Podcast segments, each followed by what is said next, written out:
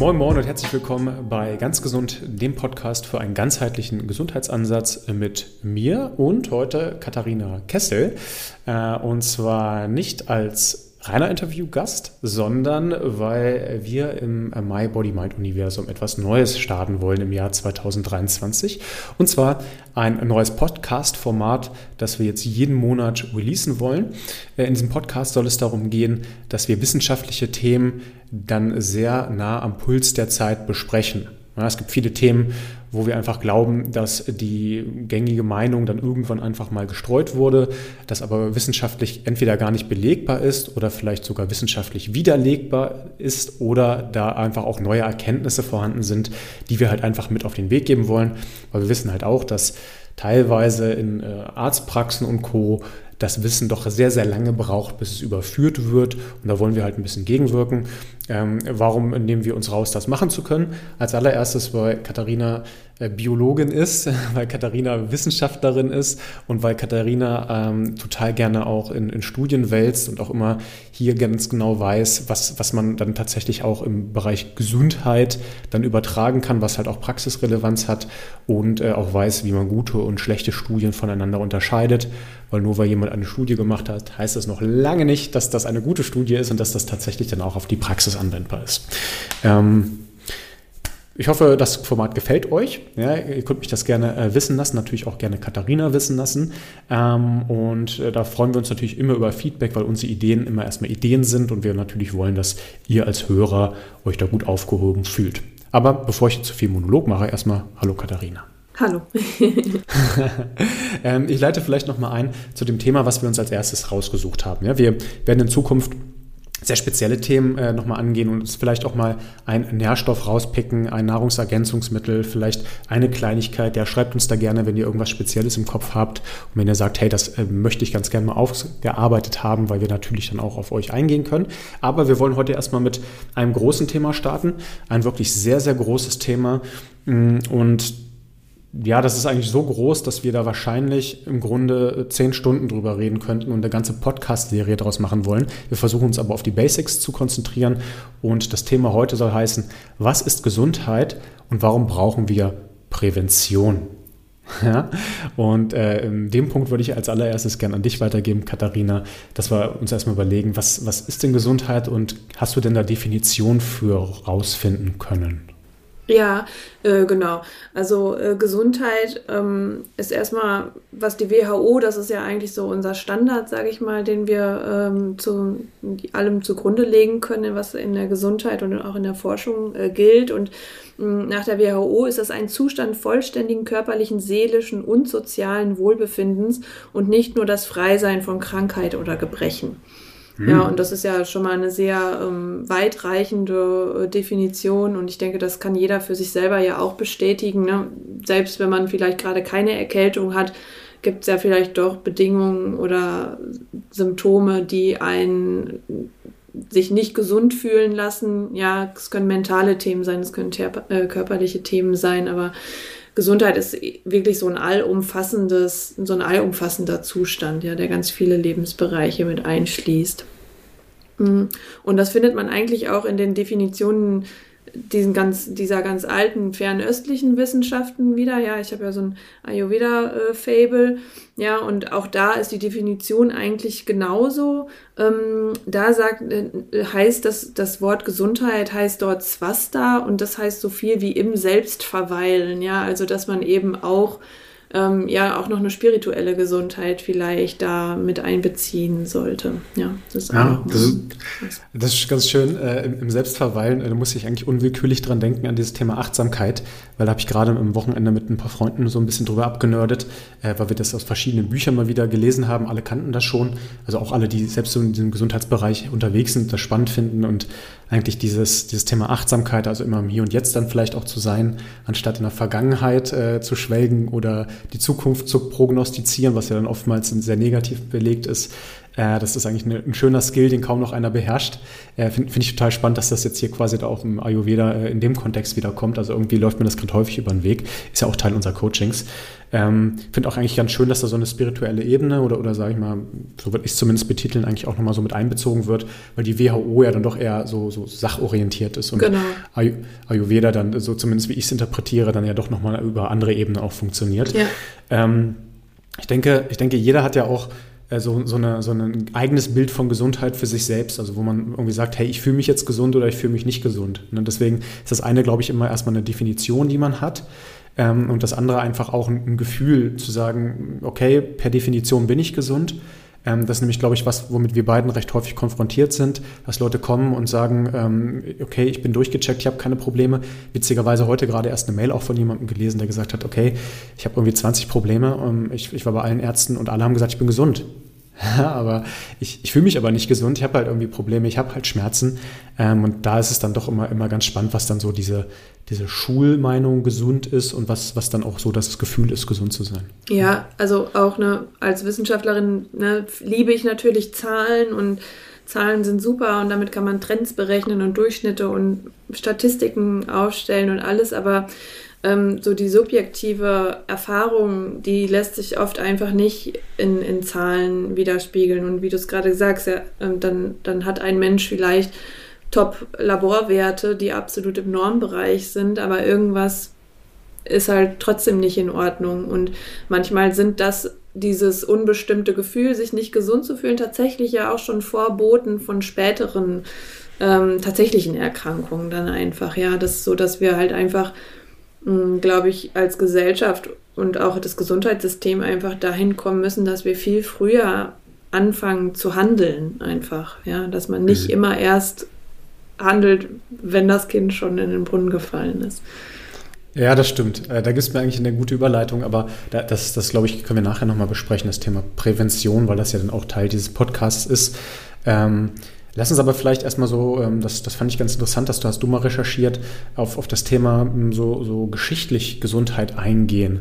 Weil ja so manche Erkrankungen, die man aufzählt, da könnte man jetzt ja erstmal so aus dem Bauchgefühl raus sagen, ja, die, die gab es ja eigentlich früher gar nicht. Ne? Da kann man halt auch immer recherchieren und sagen, okay, viele Erkrankungen waren früher überhaupt gar nicht vorhanden. Da ist man vielleicht an anderen Sachen äh, verstorben. Äh, da gab es dann irgendwas sowas wie, wie Pocken oder, oder auch die Pest etc. Ähm, vielleicht irgendwelche Lungenerkrankungen, an denen man gestorben ist. Das sind ja heute alles keine Themen mehr. Ähm, Hast du mal so, so, eine, so eine zeitliche Einordnung, vielleicht auch, woran früher Leute verstorben sind? Ähm, weil, weil Versterben ja dann schon eine sehr hohe Skala ist, aber ich sag mal, das ist ja dann der Worst Case, im, wenn man das jetzt so betrachten möchte, was gesundheitliche Aspekte angeht. Und äh, vielleicht auch eine Interpretation deinerseits nochmal, warum denn Leute an anderen Erkrankungen heute leiden, also de facto dann auch nicht mehr gesund sind als früher. Mhm. Ähm, ja, also man kann eigentlich sagen, dass wir als, als Weltbevölkerung, ja, auch wenn das natürlich in gewissen Teilen der Erde immer alles ein bisschen anders aussieht als an anderen, kann man sagen, dass wir hinsichtlich Infektionskrankheiten eigentlich so gesund sind wie nie. Ja, jetzt fehlen noch so ein bisschen die letzten Auswertungen der Corona-Pandemie, die machten uns da vielleicht ein bisschen einen Strich durch die Rechnung, aber hinsichtlich der Infektionskrankheiten sind wir wirklich so gesund wie noch nie. Ja, weil wir mhm. einfach durch bessere hygienische Bedingungen, durch eine hohe Impfquote, ähm, einfach insgesamt eine, eine gute Resistenz gegen Infektionskrankheiten erreicht haben. Und wenn man da mal so ein bisschen zurückguckt, also vor der Industrialisierung, also vor äh, 1890, so ungefähr um 1850 rum, ähm, lag das Alter, was man so erreichen könnte, bei 35 bis 40 Jahren so im, ungefähr im Schnitt. Ähm, das ist deswegen so niedrig, weil die Kindersterblichkeitsrate einfach unheimlich hoch war. Ja, über 20 Prozent der Kinder sind vor dem fünften Lebensjahr verstorben an eben Infektionskrankheiten. Wenn man das rausrechnet, dann war die Lebenserwartung damals auch ein bisschen äh, besser, nicht ganz so hoch wie heute. Ja, aber sicherlich auch in den 70ern. Das sieht man auch heute noch bei so Natur, Naturvölkern wie den Hasta zum Beispiel in Tansania, ja, die haben auch eine hohe Kindersterblichkeitsrate, aber wenn die dieses äh, Kindheitsstadium quasi überlebt haben, dann haben die eine Überlebensquote von bis zu 75 Jahren im Schnitt ungefähr. Und ähm, auch da sind aber Infektionskrankheiten der, der größte Anteil an, äh, an den Todesfällen. Ja? Also die, bis zu 75 Prozent der Todesfälle sind Infektionskrankheiten. Und ähm, was die aber da gar nicht haben, also eigentlich null, kann man eigentlich sagen, sind Typ 2 Diabetes, Atherosklerose, ähm, Übergewicht, äh, auch neurodegenerative Erkrankungen. Ähm, ja, das sind alles so Dinge, die kommen dort einfach ähm, überhaupt nicht vor. Dafür aber sind bei uns in den westlichen Ländern, sage ich jetzt mal, westlichen Gesellschaft, fast 90 Prozent aller Todesfälle sind eben diese Erkrankungen dafür verantwortlich. Ja, also da kann man schon sehen, dass es eine ziemliche Verschiebung gegeben hat, ähm, was, was Gesundheit äh, so betrifft. Ja, und wenn man sich den Lebensstil dieser, dieser Naturvölker und auch unseren Lebensstil von vor 200 Jahren nochmal so anschaut, ähm, dann ist der, der Bewegungsaspekt und der Ernährungsaspekt einfach, ähm, glaube ich, das sind so die, die, die größten Faktoren, die uns da unterscheiden, ja? neben Hygiene und, und medizinischer Versorgung. Mhm. Finde ich, find ich äh, äh, sehr interessant, weil ich das auch mal gehört hatte mit der Kindersterblichkeit. Das fand, fand, ich super spannend, wenn man das, diese Zahlen bereinigt, dass man halt einfach merkt, wow, äh, das, gut, das klingt jetzt sehr mathematisch, aber wenn ich quasi um, um Ausreißer bereinigt, so würde das ja quasi in der Mathematik gemacht werden äh, und, und, und dann mal guckt, dann sind die Leute damals gar nicht also abgesehen vom Mittelalter, glaube ich nochmal, da, da gab es halt andere hygienische Bedingungen, dann auch wieder ähm, gar nicht so super, super viel früher verstorben als, als wir heute.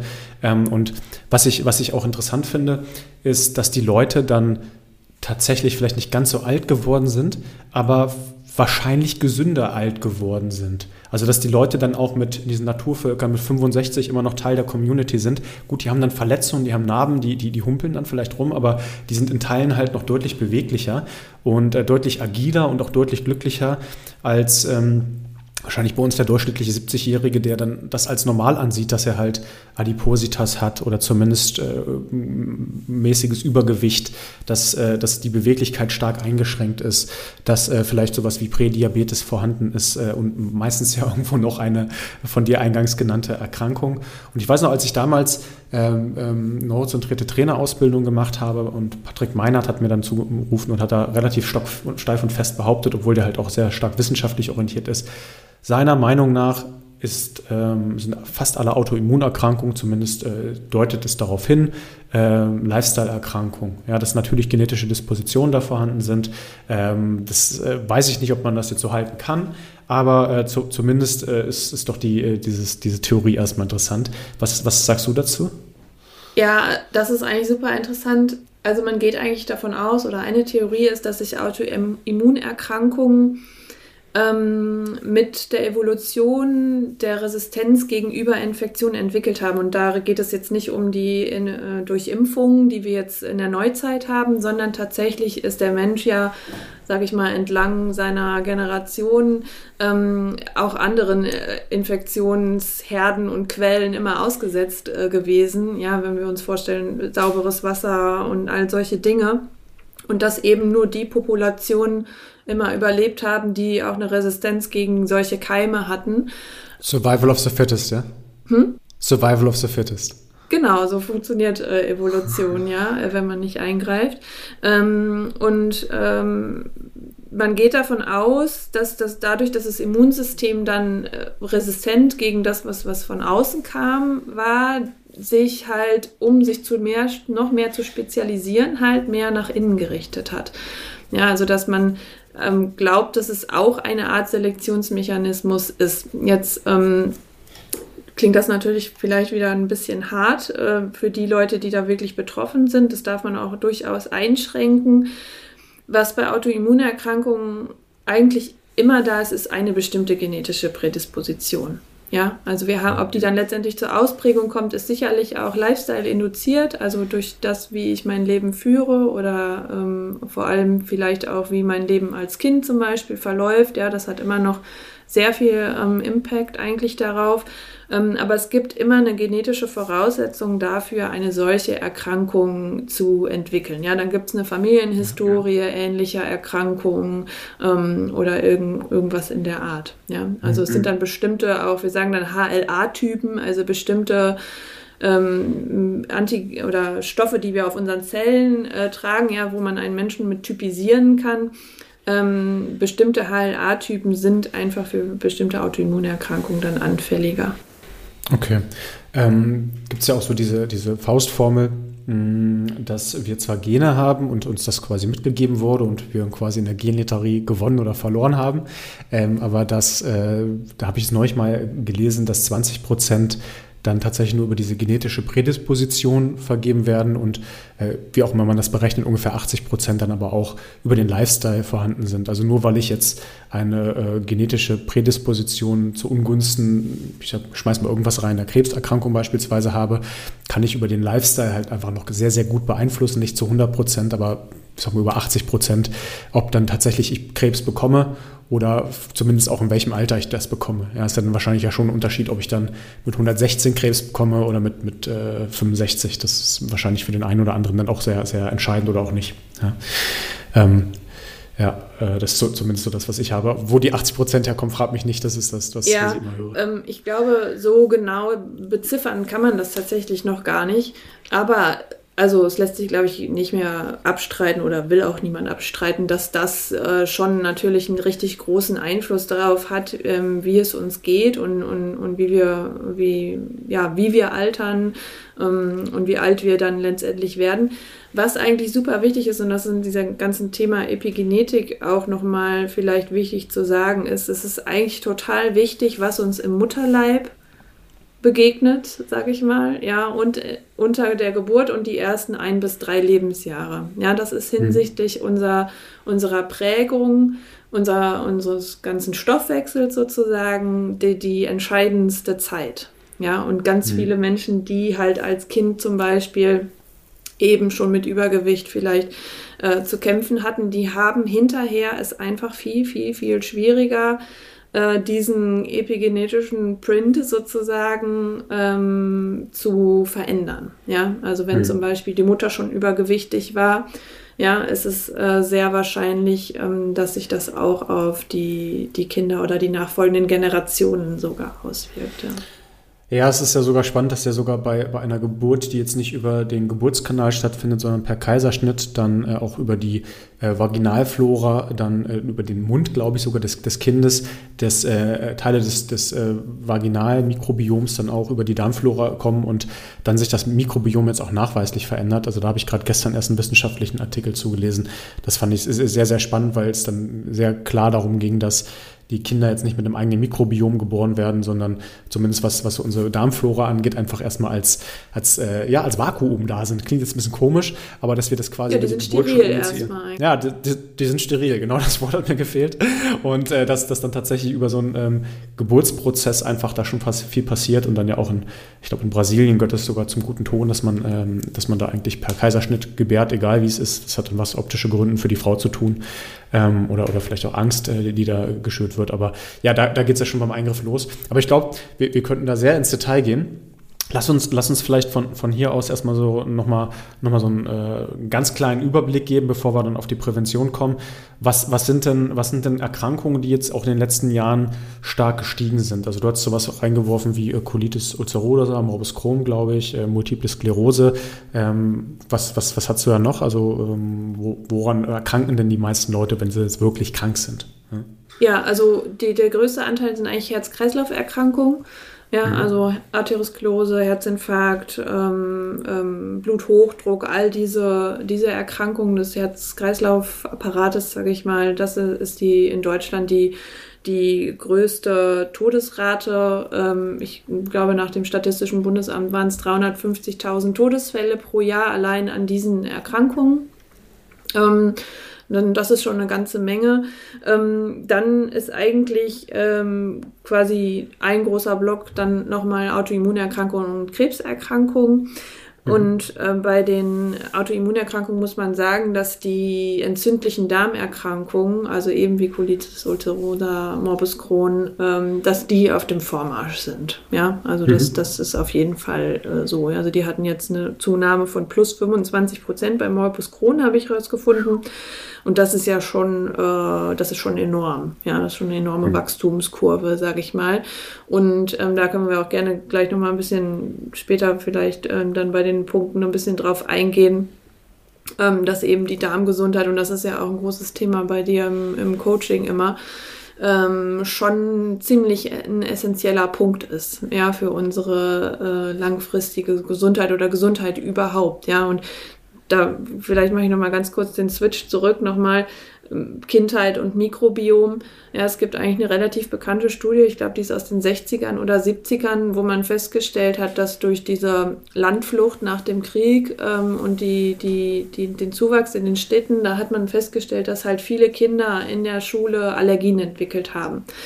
Und ähm, dann hat man das versucht zu untersuchen und ist dann letztendlich wirklich darauf gekommen, dass die Kinder, die keine Allergien entwickelt haben, meistens die Kinder waren, die eben noch auf Bauernhöfen gewohnt haben und dort auch einfach ja, äh, mitgearbeitet haben vor der Schule, eben im Kuhmist und da logischerweise mit einer großen äh, mit einer großen Diversität an Bakterien in Kon Kontakt gekommen sind.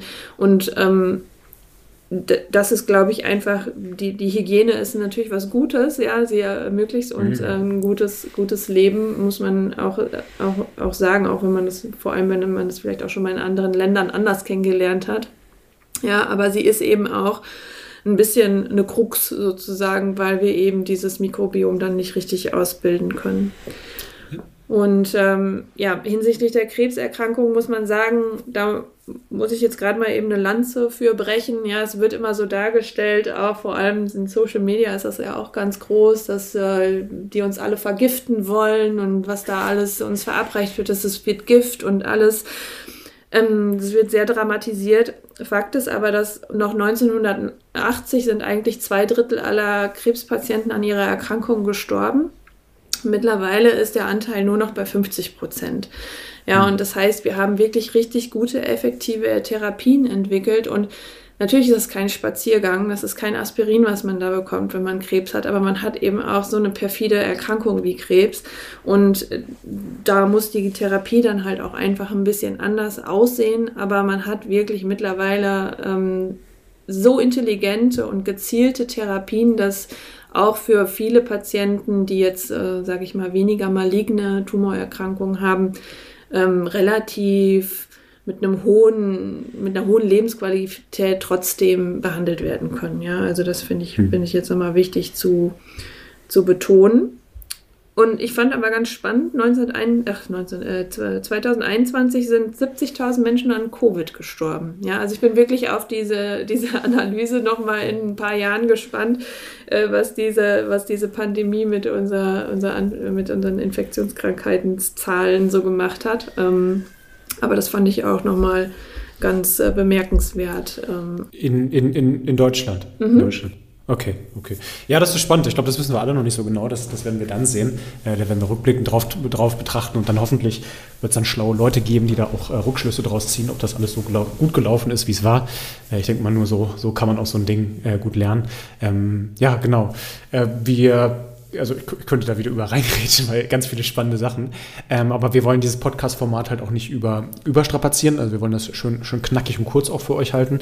Und ähm, ich, ich denke, das hast du auch so, so schön beschrieben.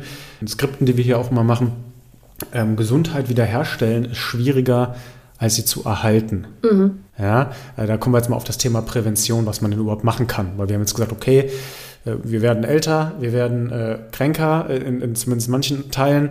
Äh, wir, wir merken aber auch, dass da medizinisch was passiert. Viele Leute sind aber auch ungesund und, und wollen halt dann schon proaktiv was für ihre Gesundheit machen. Ähm, aber es ist ähm, immer einfacher aus einem, einer Perspektive heraus zu agieren, wo man sagt, ich äh, reagiere aus dem Punkt der Stärke und mache etwas präventiv anstatt wenn es einem erstmal schlecht geht, weil man dann natürlich erstmal Hürden zu überwinden hat und natürlich mit Schwierigkeiten dann auch zu kämpfen hat. Und die Leute, die zu uns kommen, die haben ja dann meistens auch schon viele negative Erfahrungen gemacht. Also äh, ist das dann auch noch eine psychische Belastung dazu, also auch mit, mit einer Angst häufig verkoppelt und verbunden, dass man sagt, mir kann sowieso keiner mehr helfen. Ähm, und äh, ja, das, das finde ich eigentlich ähm, so, so schade, weil ich würde, ich würde viel, viel lieber nochmal mit viel mehr Leuten arbeiten, wir machen das auch manchmal, äh, die einfach sagen, hey, mir geht es eigentlich ganz gut, ich habe hier und da ein paar kleine Wehwehchen, aber ich will, dass es mir besser geht. Oder mir geht es ganz gut ähm, und ich will, dass das auch so bleibt. Ja, es muss ja nicht immer alles nach Perfektionsstreben ausgelegt sein. Und äh, das wäre, das wäre so meine Wunschvorstellung, dass mehr Leute einfach dahingehend agieren, ähm, und das, das kann man ja eigentlich auf alle Lebensbereiche runterbrechen. Ja? Das, das mache ich ja in, in jedem anderen Segment meines Lebens auch. Also ich sage ja auch, guck mal, mein, mein Auto gebe ich, gebe ich in die, in die äh, Werkstatt, weil ich nicht will, dass das kaputt geht. Ne? Mein Haus, das, wenn, wenn da nach 20 Jahren die Fassade dreckig ist, äh, dann mache ich die halt neu. Ja? Das sind ja auch so Sachen, die ich präventiv mache. Die Heizung tausche ich vielleicht aus, bevor sie kaputt geht. Ähm, ich ich mache das ja eigentlich in jedem Segment oder äh, ich verdiene mehr Geld und, und hole hol mir irgendwie was, was Größeres, was Besseres. Nur bei Gesundheit wird dann irgendwie häufig so gedacht, ja, das funktioniert einfach ewig so, dass ich den Körper in Teilen dann vielleicht auch etwas ja, misshandeln kann oder dann zugrunde richten kann und dann einfach nur hoffe, dass ähm, bei mir so eine Dinge nicht passieren wie vielleicht links und rechts bei den Nachbarn, weil ja wirklich viele Leute dann diese, einer dieser vorhin genannten Probleme haben ab einem gewissen Alter. Ähm, das finde ich schade. Mir ist, mir ist durchaus bewusst, dass Prävention nie was ist, was sexy ist. Ja, dass das immer, ähm, oder dass die Menschen immer so einen kleinen Anhieb brauchen, um zu sagen, hey, wir machen was. Ähm, aber vielleicht ist ja sowas, so eine Art, einfach hier diesen Podcast zu hören, schon ein kleiner Anschub, um zu sagen, hey, mir geht's gut und ich will auch nicht, dass es mir nur jetzt gut geht, sondern dass ich jetzt auch Mittel in die Hand kriege, wie es mir in 15, 20, 30 Jahren noch gut geht. Ja, Wissenschaft verändert sich immer, Erkenntnisse werden sich immer verändern. Aber ich glaube, manche Grundgesetze, die haben wir seit 50 Jahren und die wird es wahrscheinlich in 50 Jahren auch noch geben. Ja, auf jeden Fall. Ähm, und äh, in vielen Sachen sind wir wissenschaftlich wahrscheinlich auch nicht so weit, aber viele Sachen sind, sind schon, schon, schon sehr, sehr gut. Ähm, was ist deine Meinung so zum, zum Thema Prävention? Ja, ähm, also das hat der ähm, Daniel Lieberman in seinem Buch Exercise ganz schön geschrieben ähm, ja, auch wieder aus so Beobachtungen von so Naturvölkern, niemand bewegt sich, wenn er nicht unbedingt muss. Ja, also mhm. auch bei diesen Naturvölkern ist das so. Und wenn man die ja. heute in ein Fastfood-Restaurant setzen würde, dann würden die genau die blöden Entscheidungen treffen, die wir auch äh, treffen. Ja, also es ist irgendwie so ein bisschen menschlich, ähm, dass, dass wir das nicht aus einem eigenen inneren Antrieb eigentlich so machen. Ja, wir müssen uns das wirklich bewusst machen. Und da geht es eigentlich so ein bisschen darum, dass man eben aufklärt halt auch einfach, ja. Und das muss einfach früh passieren, ja. Und ich sehe das bei meinen Töchtern, die sind jetzt ähm, Grundschule und Gymnasium. In der Grundschule muss man sagen, da geht das vielleicht alles noch so. Da haben die das schon einigermaßen begriffen, dass die Kinder sich auch bewegen müssen. Ja, da wird der Unterricht immer mal wieder unterbrochen für Bewegungspausen. Das ist im ähm, Gymnasium dann überhaupt nicht mehr der Fall. Und wenn man mal eine achte Klasse beim Sportunterricht gesehen hat, dann sieht man schon die ersten, sage ich mal, die ersten Folgen davon. Ja, dass sie sich mhm. äh, viel zu wenig bewegen. Und ich sage mal, die Digitalisierung macht es nicht unbedingt einfacher für uns Menschen als solches und für uns Eltern, unsere Kinder zu motivieren, äh, sich, sich mehr zu bewegen. Und das große Problem bei der Prävention ist einfach, dass man jetzt erstmal Geld ausgeben müsste und Arbeitszeit quasi investieren müsste in Gesundheitsfürsorge, die erstmal kein Geld generiert. Aber langfristig würden wir damit ja eigentlich total viel einsparen. Also das ganze Gesundheitssystem in Deutschland ist ja total aufgeblasen. Ja, das kostet ja Unsummen weil wir eben diese, die, die, das Gesundheitssystem so ist, wie es eben ist. Ja, das ist nicht kurativ, äh, das ist rein kurativ, das ist nicht präventiv. Mhm. Das heißt, wir können immer erst irgendwo hingehen, wenn wir auch was haben. Ja, wenn ja, wir heute ja, zum ja. Arzt gehen, so wie du das gerade gesagt hast, ich habe eigentlich nichts, ähm, aber können Sie mal nachgucken, so einfach so würde der das nicht machen. darf ich da mal einhaken, weil ich das, das Thema gerade so spannend finde? Ähm, das ist nämlich genau der Ansatz, den ich, den ich auch mit ähm, Basti Hölscher besprochen habe. Dass, dass, man, ähm, dass man eigentlich zum Arzt gehen sollte, wie das dann teilweise auch im, äh, in der äh, TCM, in dieser traditionellen chinesischen Medizin ist, dass Leute da wohl auch, wahrscheinlich auch nicht alle, ja, aber auch viele zum Arzt gehen und sagen, mir geht's gut, ich möchte, dass das so bleibt, was kann ich tun? Und dieser Ansatz ist doch total genial. Oder ich lasse einfach mal mein Blut checken und sage, hey, was, was für Parameter stimmen denn hier nicht? Kann ich irgendwo gegenarbeiten? Ja? Ich nehme vielleicht auch mal für, vielleicht für mich selbst ein paar Werte und checke mal, was macht meine Herzratenvariabilität? Ähm, oder was, was ganz einfaches, was macht die Waage? Das ist, ist ja am Ende auch ein Wert, der, der, der natürlich irgendwie ganz großen Aufschluss darüber gibt. Ähm, also äh, klar muss man interpretieren Körperfett und, und äh, Muskulatur und Wasser und was auch immer, aber das kriegt man, glaube ich, einigermaßen selbst gedeichselt und, und da einfach selbst auch in die Eigenverantwortung zu gehen und was zu machen, weil du, du sprachst gerade, und da werden wir auch gleich mit Sicherheit noch drauf eingehen, vom Gesundheitssystem. Ähm, und das ist, äh, dieses Kurative ist ganz klar. Ähm, das ist auch aus meiner Sicht nicht, nicht langfristig gesehen. Das hat mit Sicherheit auch politische, ähm, politische Gründe. Äh, nicht, weil ich irgendwem unterstelle, ihr wollt das nicht oder sowas. Ich glaube, es gibt keinen Politiker, der sagt, ich sitze hier wie irgendwie Dr. Evil mit einem Finger am Mund und lache mich tot, weil ich irgendwie die, die Welt zugrunde richten will, sondern einfach, weil das halt kostentechnische Gründe hat und man jetzt irgendwie natürlich schwierig sagen kann, pass auf, wir geben jetzt Kohle aus, damit wir in 15 Jahren ähm, Kohle, äh, enorm Kohle einsparen. Ne? Also da denkt, da denkt wahrscheinlich jeder Politiker auch an seine eigene Legislaturperiode. Ähm, und das, deswegen ist es halt sau schwierig, auch als Politiker irgendwie sowas durchzubringen. Aber es wäre halt ein Langfristdenken, was, was uns allen gut tut. Und wenn es die Politik halt nicht schafft und äh, schaffen kann und vielleicht auch die Krankensysteme nicht schaffen kann, dann muss man, glaube ich, einfach selbst sagen, man wird halt aktiv. Ne? Weil man selbst ist ja immer noch ein mündiger Mensch und kann dann immer noch sagen, okay, ich checke das. Scheinbar komme ich mit, mit der Sache vielleicht bis zu Punkt X und selbst wenn ich jetzt noch keine Probleme habe, kann es gut sein, dass dann welche kommen könnten. Also tue ich doch halt das mir Menschen Mögliche, was halt auch noch in den Tag passt, ohne halt zu, zu komisch zu werden und, und äh, gehe das halt an. Ja? Ja, ja, das Problem ist halt einfach nur unsere kulturelle Prägung an dieses Zeit ist Geld. Ja, mhm. und dass wir, wenn wir nämlich Zeit in uns selbst investieren in, und in unsere Gesundheit, dann bekommen wir dafür halt kein Geld. Ja, und das ist leider immer noch so in unseren Köpfen so verankert, dass wir ähm, uns dann unnütz fühlen. Ja, und das ist auch immer noch von, von be bestimmten Gruppen von Menschen auch dann so belächelt wird. Ja, oder mh, hm, wenn ich jetzt zu meinem Chefin gehen würde und sagen würde, äh, einmal im Monat, heute ist mein Gesundheitstag, ich komme heute nicht. ja, dann würde der ja, also ich habe einen super Chef, äh, ganz, äh, ja, äh, viele Grüße an dieser Stelle, der würde dann vielleicht sogar noch sagen, ist okay. Mm, aber an ganz vielen Stellen äh, wäre das ja nicht drin. Ne? Also, dass man mhm. das einfach macht. Ich denke, mit sowas wie, dass es jetzt zum Beispiel in Spanien schon mal sowas gibt wie einen Menstruationsurlaub für Frauen. Ja, das sind so die ersten Dinge. In diese Richtung muss es gehen, dass Menschen überhaupt die Zeit zugestanden wird, ähm, ohne Verluste, sage ich mal, sich um ihre Gesundheit zu kümmern. Ja, weil einer was, muss ja heute. Hm? Was ja auch für den, für den Arbeitsmarkt was, was ganz Positives wäre. Ne? Wir befinden uns zur Aufnahmezeitpunkt des, des Podcasts in, in, so einer Situation, wo, wo die Arbeitskräfte schwierig zu kriegen sind und ähm, wo, wo wahrscheinlich viele, viele Unternehmen auch gut dran getan werden, ihre Mitarbeiter so zu behandeln, dass sie halt jetzt nicht nur aus äh, reiner Menschlichkeit äh, funktionieren, sondern auch, dass die effektiv sind. Ja, also ich sag mal, das, das muss man, muss man ja gar nicht nur aus, aus der, aus der ähm, Gutmenschenbrille sehen. Gutmenschen ist so Also da gibt es ja auch genug, ähm, genug Studien jetzt mittlerweile, die sagen, dass wir produktiver sind, wenn wir weniger Arbeitszeit haben. Ja, ja, in, in, in, Skandinavien, genau. In Skandinavien haben die, glaube ich, sechs Stunden oder sowas oder, oder, oder fünf Stunden oder so auf dem Staatsdienst, ne? Ja. ja. Genau, und das ist, glaube ich, die Schwierigkeit, da ähm, sich selber, äh, und das müssen wir leider jetzt gerade machen, weil, wie du schon gerade gesagt hast, wir können nicht darauf warten, bis die Politik sich da mal endlich entschieden hat.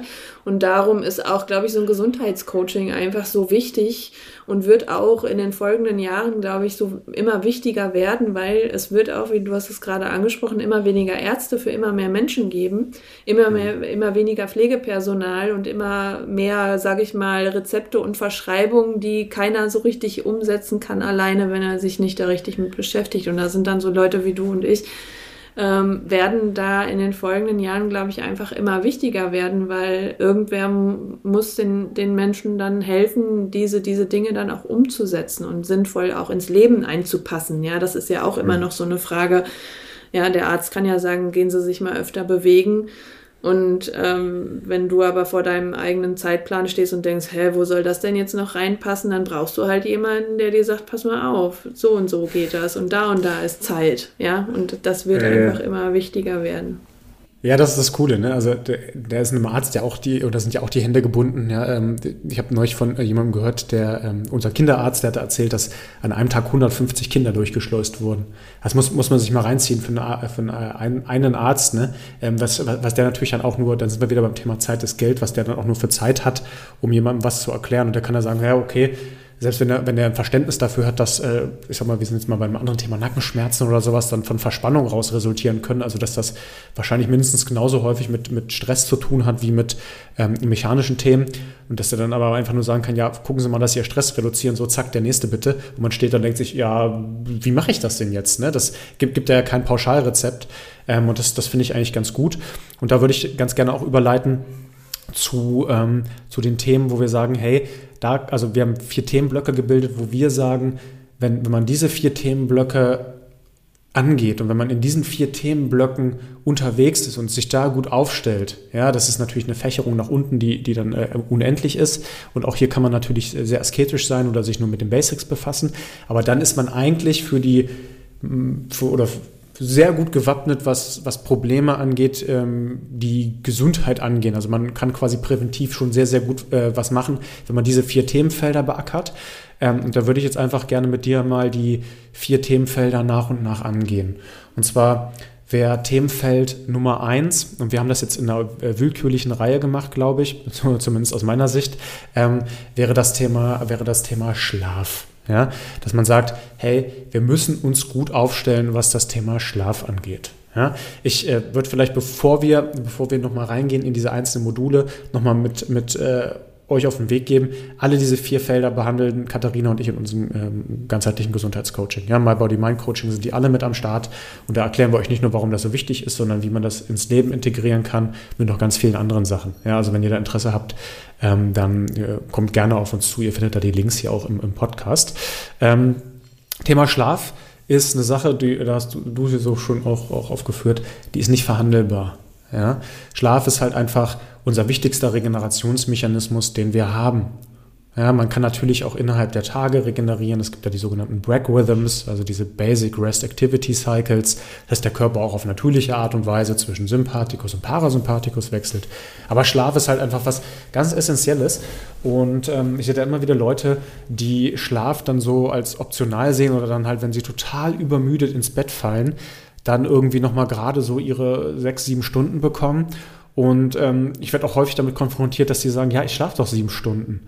Aber nur die reine Schlafzeit ist ja auch nicht das Entscheidende, sondern auch wie du schläfst und wie du regenerierst. Ja, du kannst dich auch, jetzt mache ich mal einen Worst-Case-Fall, du kannst dir halt auch abends vier Pilz reinstellen und dann vor Netflix einpennen auf dem Sofa und dich dann irgendwie hochschleppen ins Bett. Und äh, ja, dann stehst du morgens auf und bist trotzdem gerädert. Ne? Dann sagen die Leute, ja gut, habe ich was getrunken, bin gut eingeschlafen. Im Zweifel hast du eigentlich eher so einen Zustand der Paralysierung und kommst gar nicht in diese wichtigen Schlafphasen, ja, mal in so eine REM-Sleep-Phase oder in so eine Tiefschlafphase reinzukommen, das ist halt auch essentiell. Aber ähm, lass uns vielleicht auch nochmal so aus, auch aus, aus wissenschaftlicher Sicht nochmal so ein paar Dinge besprechen. Was passiert denn, wenn wir jetzt äh, sagen, wie gerade das Beispiel, ich schlafe nicht gut oder vielleicht jetzt gar nicht so schlimm, sondern einfach so ein Standard-Mensch, der sagt, ach komm, ich, äh, ich, ich schlafe jetzt mal so, mal so, ich bringe da gar keine Gedanken für auf. Ja, also ähm, die Reihenfolge ist schon, äh, habe ich schon so ein bisschen sinnvoll, glaube ich, gewählt. Also Schlaf ist tatsächlich einfach, wie du gesagt hast, nicht verhandelbar. Also wenn wir schlecht schlafen, dann helfen die anderen Sachen alle auch nicht so viel. Ja, mhm. also wir können dauerhaft zu wenig oder schlechten Schlaf nicht kompensieren. Und ich glaube, ähm, das, was am, am prägnantesten ist, ist einfach, dass eine Nacht schlechten Schlafs die Insulinsensitivität um 30 Prozent senkt. Ja, und das Insulinsystem, sage ich mal, das ist einfach dafür verantwortlich, dass wir Energie haben, dass wir die Dinge, die wir eben tun wollen und müssen, auch äh, verrichten können. Ja, dass unser Körper mit Energie versorgt ist, dass unsere Zellen mit Energie versorgt sind, vor allem einmal, um ihre Arbeit zu machen, aber auch um sich selber zu reinigen. Ja, wir brauchen dieses, dieses System unbedingt. Und wenn wir eine, eine Nacht nur schlecht schlafen, dann ist das schon so stark eingeschränkt, also um 30 Prozent, ein Drittel weniger. Und oh, deswegen fühlen wir uns halt auch dann an so einem Tag so matschig, weil das natürlich vor allem auch im Gehirn so ist. Ja, also dass dann natürlich die Nervenzellen einfach nicht ausreichend mit Energie versorgt werden können. Mm. Und man kann das auch nicht so wirklich richtig kompensieren. Ja, und das führt dann einfach auch zu, zu mangelnder Impulskontrolle, was jetzt zum Beispiel mhm. Essen und Bewegung angeht. Ja, dass wir also auf jeden Fall immer zu hochkalorischeren Nahrungsmitteln dann greifen. Das heißt, wenn wir länger am Stück schlecht schlafen, essen wir auch mehr, als wir eigentlich brauchen sozusagen. Und dann ist Gewichtszunahme zum Beispiel auch schon direkt auch ein Thema. Ja, also schlechter Schlaf ja, ja, führt führt dann halt auch einfach ähm, auf Dauer zu, zu ähm, Übergewicht und, und diese verringerte Impulskontrolle einfach auch zu Suchtthematiken. Ja, also sprich, dass wir dann einfach ähm, Zeigst du auf, Dominik? Ja, nee, finde find, find ich spannend, weil ich lasse dich gleich weiter erzählen, weil ich glaube, du bist gerade voll im Flow, aber durch dieses, äh, dieser Hunger, das hat ja auch was mit unseren Hormonen dann zu tun, also mit mhm. Leptin und Grelin, ja. dass, dass beide, beide Hormone sich dann, wenn wir schlecht schlafen, äh, in negative Richtung entwickelt. Also das eine mhm. Hormon ist zuständig für das Sättigungsgefühl und das andere für den, das Hungergefühl. Das Sättigungsgefühl wird runtergeschraubt und das Hungergefühl hochgeschraubt. Und das kann man sich ja vorstellen, wenn man weniger ja. satt sich fühlt und mehr Hunger hat, dass man dann automatisch auch intuitiv dazu greift, noch, noch mehr zu essen. Das, das finde ich ganz, ganz äh, spannend, aber äh, führ, führ gern weiter aus, bitte. Schlechter Schlaf stellt für den Körper immer eine Krise dar. Und mhm. es ist eigentlich, ähm, ja, fast ein bisschen egal, was die Krise ist, ja, ob das jetzt äh, Stress von außen ist oder metabolischer Stress oder eben schlechter Schlaf, der Körper reagiert immer mit diesem Energieversorgungssystem sozusagen darauf, was du jetzt auch eben gerade beschrieben hast, ja, dass er einfach, mhm. wenn eine Krise da ist, sagt er, oh, wir brauchen Reserven, ja, lass uns mal lieber nachlegen, wer weiß, wann es wieder was gibt, so ungefähr, so darf man sich das vielleicht ähm, vorstellen, ja, und ja, okay. ähm, mhm durch diese, diese, diese, diesen mangelnden Schlaf und auch die, die, ähm, diese erhöhte Nährstoffzufuhr sozusagen, erhöht sich im Körper auch das Entzündungslevel. Ja, das erhöht sich zuerst im Gehirn durch den Schlafmangel und wird dann auch diese Entzündungsstoffe, die im Gehirn entstehen, die werden dann einfach über die Zirkulation in die Gefäße und in die Organe äh, gespült, ja, sodass zum Beispiel ähm, immer so eine milde Endothelentzündung in den Gefäßen zum Beispiel besteht.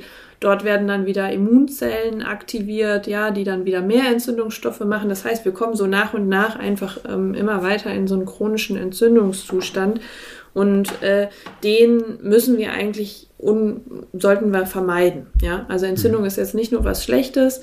Eine akute Entzündung, die brauchen wir auch auf jeden Fall, ja, wenn wir einen Infekt haben, um den loszuwerden. Aber diese chronische Entzündung, die ähm, beraubt uns einfach ähm, unheimlich viel ähm, Energie, die wir an anderer Stelle ähm, dann einfach brauchen. Und all das wird halt eben durch schlechten Schlaf ähm, begünstigt. Ja. Mhm. Thema chronische Entzündung, da sprechen wir beiden bestimmt auch nochmal drüber, weil, weil wir da auch äh, bilateral häufig uns austauschen. Wenn ihr da mal äh, eine, eine Information zu haben wollt, da habe ich bereits einen Podcast zu aufgenommen mit Dominik Renger. Äh, da geht es um, um Ernährung und chronische Entzündung, auch viel um Darm ähm, und auch akute Entzündung. Da werden wir mit Sicherheit nochmal was machen, finde find ich sehr spannend. Ähm, also es gibt ja, gibt ja, noch diverse weitere Themen, die, die durch Schlaf dann auch mit, mit oder der Schlafentzug zu schlechten Schlaf mit äh, getriggert werden, ja, äh, Entzündungen, ähm, Du, du hast auch mal was erwähnt von TH1 und TH2, also ganz, ganz, ganz, ganz viele Themen.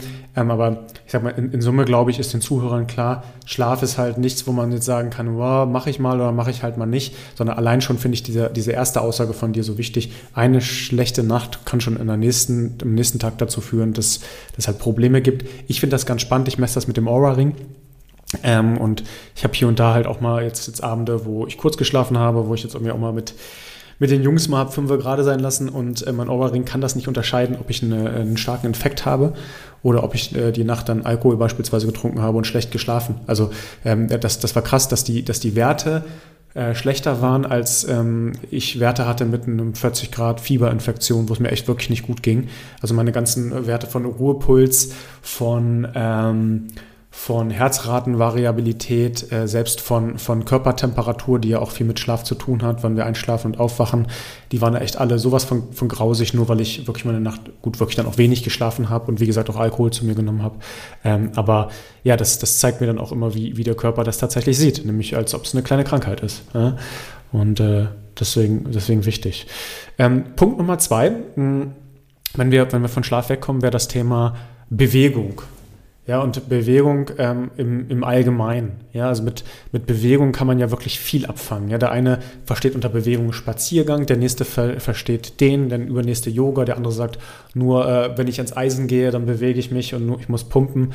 Ähm, aber ich glaube, also man kann hier natürlich jetzt auch, auch äh, sehr, sehr unterteilen zwischen Ausdauer, Kraft, Flexibilität mit Sicherheit, Koordination, wahrscheinlich so auch aus neurozentrierter Richtung, dass man jetzt nochmal sagt, hey, äh, vielleicht auch hier äh, vestibulär, ähm, auch selbst, selbst Bewegung ist ja, selbst Augenbewegungen sind ja Bewegung, also selbst visuelle Drills können ja möglich sein.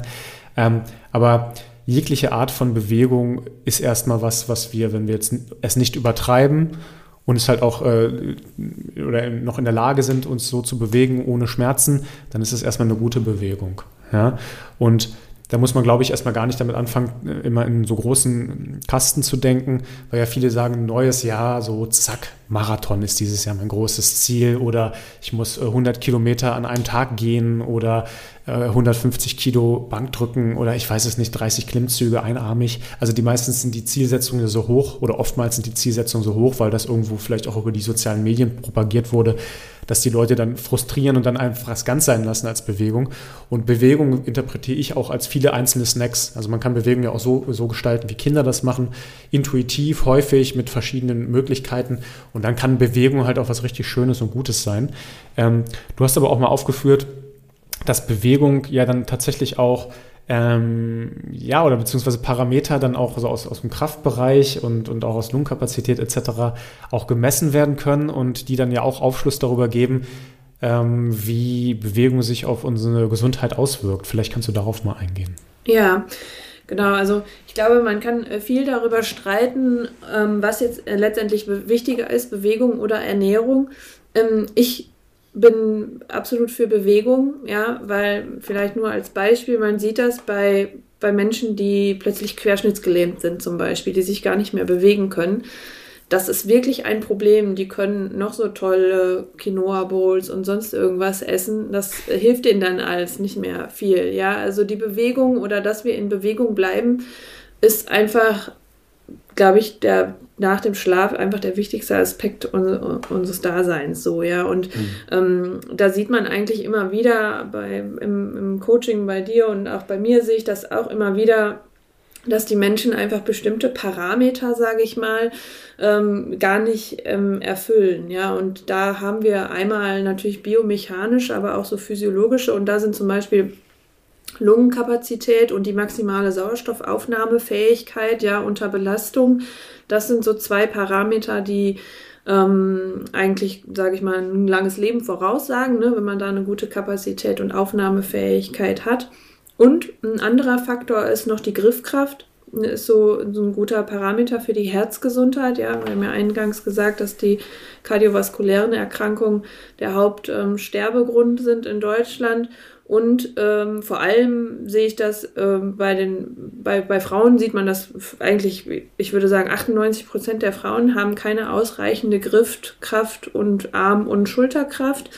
Ja, bei Männern ist das manchmal noch so, hm, ja, okay, aber auch da sind schon die meisten, vor allem wenn, wenn, wenn man im Büro arbeitet oder so, ja, mhm. und das nicht extra stärkt. Also die Griffkraft ist eigentlich bei den meisten Menschen nicht ausreichend stark. Und das sind aber eigentlich zwei Sachen, die man auch relativ leicht, sage ich mal, wieder trainieren kann. Ja, also mhm. dass man sich da wieder ein bisschen fitter macht. Ja, das ist, denke ich mal, so der, der normale Parameter von Fitness ist so Lungenkapazität und Sauerstoffaufnahmefähigkeit. Und das kann man eigentlich mit so ein äh, paar Joggingrunden in der Woche oder auch einfach spazieren gehen schon, schon immens verbessern. Ja, also man muss nicht immer, wie du schon gesagt hast, bei den riesengroßen äh, Aufgaben suchen, dass man sich da verbessert. Also man, man kann sich auch mit normalen Alltagstätigkeiten und Bewegungen durchaus wieder ähm, ähm, fit machen. Ja, aber das ja. sind so, so die, die, die Faktoren, die am wichtigsten sind. Wenn man jetzt altert tatsächlich, muss man sagen, dann sind es Beinkraft und ähm, Fußgeschwindigkeit, also wie schnell man seinen Fuß nach vorne bringen kann, wenn man stürzt ähm, sind das die beiden Parameter, die, ähm, die da besonders wichtig sind, weil Stürze sind ab einem bestimmten mhm. Alter das, sage ich mal, womit dann eigentlich anfängt, also womit das Ende dann anfängt sozusagen. Ne? Also. Ja, ja, ja, ja, ja. Ich, ich glaube, da kennt, kennt jeder einen Fall von, von einer alten Dame oder einem alten Herrn, der irgendwie gestolpert ist und dann eigentlich fit war, ein paar Wochen im Krankenhaus und man den nicht hat wiedererkennen können, weil dann aber auch, und da knüpft, knüpft sich das ja an, dann einfach nur für ein paar Wochen die Bewegung gefehlt hat. Genau. Ja, ich finde, das zeigt dann auch wieder diesen Stellenwert, gerade im Alter dann auch beweglich zu bleiben. Und mit beweglich meine ich jetzt nicht, dass ich, dass ich mit, den, mit dem Kopf irgendwie mit durchgestreckten Beinen auf den Boden komme oder so. Das muss jetzt nichts Wildes sein, sondern dass ich einfach so eine Grundbeweglichkeit aufrechterhalte. Und vielleicht nochmal eine kleine Anekdote zum Thema Griffkraft. Ähm, ich habe früher Krafttraining ja auch viel gemacht, also hat, hat mir damals nicht gut getan, weil ich dann auch einfach nicht gesund war. Und ich hatte immer eine unglaublich schlechte Griffkraft. Also sie war wirklich schwach ähm, weil ich mich halt vielleicht auch auf andere Übungen konzentriert habe und konnte dann auch beim Kreuzheben bin ich sofort versagt, weil mein, mein Kreuz zwar vielleicht mitgemacht hätte, aber mein, meine Hände nicht. Und seit ich, seit ich halt hänge regelmäßig und dann halt auch äh, an, an, verschiedenen Griffen hänge, also nicht nur an dünnen, sondern auch mal an Ringen und dicken Griffen, hat sich die Griffkraft echt recht enorm äh, verbessert. War ganz witzig. Ich habe immer mal wieder Probleme gehabt mit dem Handgelenk und war letztes Jahr bei ähm, Ah, jetzt fehlt, fehlt, mir der Name, Ergothe bei der Ergotherapie, wollte das mal machen, wollte das mal testen, was die dann auch dort machen und hat am Anfang einen Griffkrafttest und ich habe dieses Griffkraftgerät fast kaputt gemacht, weil ich sagte, ach Mist, ich glaube, sie sind außerhalb des Messbereichs. Ähm, also das hat, hat, einfach gezeigt, okay, man kann halt mit Griffkraft, äh, kann man recht einfach auch trainieren, beispielsweise auch durch Hängen oder äh, tatsächlich auch durch, durch Gewichttraining und einfach äh, ja, zugreifen im wahrsten Sinne des Wortes. Ne? Aber klar, das, das geht halt nicht, wenn ich den ganzen Tag nur mit meinem Zeigefinger auf der Tastatur tippe oder äh, das schwer, der schwerste Gegenstand, den ich heute hochgehoben war, habe, ein Bleistift war, dann wird das natürlich schwierig werden. Ähm, ja, finde find, find ich spannend. Welcher, welcher Kontext bildet dann dann, ähm, sage ich mal, wenn, wenn wir jetzt ähm, schon, schon beim Thema Kraft sind, dass die, die Muskulatur dann für, für Gesundheit? Genau, das ist eigentlich so der nächste Punkt, sage ich mal, der super wichtig ist. Also ähm, mittlerweile gibt es auch ähm, den Begriff der Normal Weight Obesity, ja, also normalgewichtigen Fettleibigkeit, dass halt Menschen, die äußerlich schlank aussehen, aber einen viel zu geringen Anteil von, von Skelettmuskulatur haben. Ja, und mhm. das ist eigentlich das, was im, im größten Anteil unseren Stoffwechsel bedingt. Ja, wie viel Muskulatur haben wir? Und wenn ich weniger Muskulatur oder je weniger Muskulatur ich habe, desto geringer ist auch mein Stoffwechsel. Und wenn mein Stoffwechsel gering ist, kann ich halt zum Beispiel auch einfach ähm, sage ich mal, Fehler im System schlechter kompensieren. Ja, dann sind halt eben so Sachen wie metabolische Erkrankungen, also Erkrankungen des Stoffwechsels halt, ähm, oder ähm, auch Krebserkrankungen, äh, ähm, Autoimmunerkrankungen durchaus ähm, können die, die, ähm, haben die es einfach ein bisschen leichter, ähm, als wenn ich eben gut austrainiert bin. Ja, und es scheint auch so zu sein, dass es sozusagen so eine absolute Muskelmenge gibt, die ein Mensch haben sollte, um diesen, diesen Stoffwechsel zu gewährleisten. Ja, ich weiß jetzt nicht mehr ganz auswendig, aber ich glaube, bei Frauen ähm, ähm, sollte der mindestens 30 Prozent vom Körpergewicht betragen und bei Männern waren es 40 und das ist natürlich nach oben hin äh, nicht offen, aber darf, darf auch viel mehr sein, ja. Und mhm. das ist, glaube ich, hinsichtlich Gewichtsmanagement das, was ähm, einfach langfristig das ausmacht. Ja? Also je mehr Muskulatur ich habe, desto höher ist mein Stoffwechsel, desto besser verbrenne ich dann natürlich auch Fett und ähm, ja, desto besser kann ich mein, mein Gewicht regulieren. Wobei Muskeln sind schwerer als Fett. Ne? Das muss man vielleicht auch noch mal einmal dazu sagen. Gewicht ist nicht gleich Gewicht. Ja, da darf man durchaus die Körperzusammensetzung oder die muss man dann da auch mit betrachten. Ähm, weil, wie gesagt, selbst schlanke Menschen oder auch dieser Begriff Skinny Fat, den kennt man ja vielleicht auch, ne, ähm, ist einfach, ähm, das, das ist gar kein Problem. Also dicke Menschen haben tatsächlich oft einen größeren Anteil von Muskulatur und dadurch sind die äh, besser, sage ich mal, dran als Menschen, die äußerlich schlank sind, aber wenig Muskulatur haben. Das ist spannend. Ja, es ist, ist, ja dann auch so, weil man, sag ich mal, die, die, Körpermasse mit sich trägt. Allein das braucht ja ein gewisses Maß an, an ähm, Muskulatur. Und das, was du heute gesagt hast, Masse ist nicht gleich Masse, das führt auch dieses Prinzip des BMIs äh, an seine Grenzen. Äh, Habe ich auch wieder eine kleine Anekdote, da, da konnte ich mir irgendwie als Student Geld zurückholen äh, bei, bei einer Apotheke musste ich irgendwie für die Krankenkasse meinen Body Mass Index bestimmen und da hat mir die Kasse, keine Ahnung, ich 50 Euro zurück, zurückgegeben und das, da war ich hinterher, weil ich da irgendwie echt von, von dem Euro in der Hand gelebt habe. Ähm, und da habe hab ich das machen lassen und ich habe da, äh, hab da echt eine ganz gute Muskulatur gehabt. Lag äh, gerade noch so im Grenzbereich, also gerade so am obersten Teil, weil ich dann, glaube ich, mit 1,80, keine Ahnung, 82 Kilo gewogen habe, aber ja, habe halt mit, mit 40 Kilo äh, Hanteln rumhantiert und dann irgendwie Bankdrücken machen können. Also hatte da schon ganz guten Muskelanteil. Und ein Freund von mir, der damals Bodybuilding gemacht hat, der wollte das Gleiche machen und äh, der ist dann durchgefallen. Ich glaube, der hatte wahrscheinlich ich weiß nicht, 9% Körperfett oder so und, äh, und war halt so ein Muskelberg. Und da haben sie gesagt, nee, sorry, passt nicht, weil dein BMI halt hier nicht stimmt. Also das ist dann teilweise, ist dann teilweise echt schon ganz witzig. Ähm, und was, was auch immer äh, missverstanden wird, ähm, im, im Social-Media-Bereich bin ich ja viel im Mobility-Bereich unterwegs und wir haben ja selbst gerade schon, ich glaube, das können wir hier auch verraten, ein Projekt, das äh, du und ich äh, ein, ein, Buch schreiben zum Thema ähm, Mobility-Training, halten wir auch für, für super wichtig, halte ich auch für was absolut Essentielles. Das heißt aber im Umkehrschluss nicht, dass man, wenn man beweglich ist, keine Muskulatur aufbauen darf. Ganz im Gegenteil. Das äh, hilft sogar enorm nochmal dabei, ähm, und äh, das hilft dann äh, so, äh, also auf zweierlei Hinsicht. Wenn ihr mehr Muskulatur habt, habt ihr auch eine bessere Chance, einen größeren Sicherheitsaspekt eurem zentralen Nervensystem zu suggerieren. Könnt in der Regel dann sogar flexibler und beweglicher sein. Und die Kombination führt dann wieder äh, auch dazu, dass das mit Sicherheit auch korreliert mit einem äh, besseren Gleichgewichtssystem. Ja, auch wenn man das trainiert, auch mit kleinen Übungen. Und dann sind wir wieder genau da, wo wir vorhin waren. Ne? Dass ich im Alter vielleicht nicht fallen will und dann eine Kombination brauche aus, hey, genug Kraft, genug Sicherheit äh, genug Stabilität, aber halt auch die entsprechende Beweglichkeit, um ausjustieren zu können. Und das ist vielleicht für, für jemanden, der jetzt 20 ist und zuhört, jetzt erstmal egal, aber ihr schafft halt jetzt schon eine Art Fundament für das, was ihr halt dann in 10, 20, 30, 50 Jahren erntet. Ja, und von daher, von daher ist, ist, ist alles wichtig. Ausdauer mit Sicherheit auch. Ne? Und dann auch hier auf die entsprechende Regeneration achten, aber da, da gehen wir, glaube ich, gleich nochmal auf ein. Ähm, ich glaube, wir, wir könnten hier auch wirklich super ins Detail gehen, äh, weil, weil, weil wir hätten da, glaube ich, auch echt genug zum Thema äh, zu erzählen. Vielleicht gehen wir auch da nochmal äh, ganz explizit drauf ein. Vielleicht können wir noch einmal so kurz als Satz das noch sagen. Also jedes bisschen zählt, ja, also egal mhm. wie viel. Also es gibt Studien, die zeigen, dass fünf Minuten intensive Bewegung am Tag, ähm, ja, selbst wenn man sonst nicht macht, ausreichen, um quasi das Erkrankungsrisiko für ganz viele Erkrankungen einfach zu senken. Also All-Cause Mortality nennen wir das dann in der Wissenschaft, das wird einfach gesenkt, egal wie wenig wir uns bewegen. Also jedes bisschen, bisschen reicht und, und ähm, bringt bringt einfach schon mal ähm, ganz viele Vorteile mit sich. Und da muss man auch gar nicht so weit gucken. Ne? Wir haben es jetzt ja auch gesagt, man muss nicht die allerschwersten Gewichte heben und die allerweitesten Strecken laufen. Also da reichen wirklich ähm, die, die kleinen Sachen und auch gar nicht so kompliziert denken. Ja, ich mag ja immer den Satz, ne, äh, Concepts are few, Methods are many. Es, es gibt nicht so viel, was richtig ist. Ja, es gibt eigentlich nur wenige Sachen, die richtig sind, aber die Umsetzung darf einfach ähm, mannigfaltig sein. Ja. Ja, und das, das machen wir auch bei uns im Coaching dann wieder. Ne? Da, da, da bringen wir ja das bei, dass, dass man auch vielleicht, dass man diesen Glaubenssatz los wird, zu sagen, ich muss jetzt ganz viel Zeit investieren, sonst kann ich keinen Sport machen.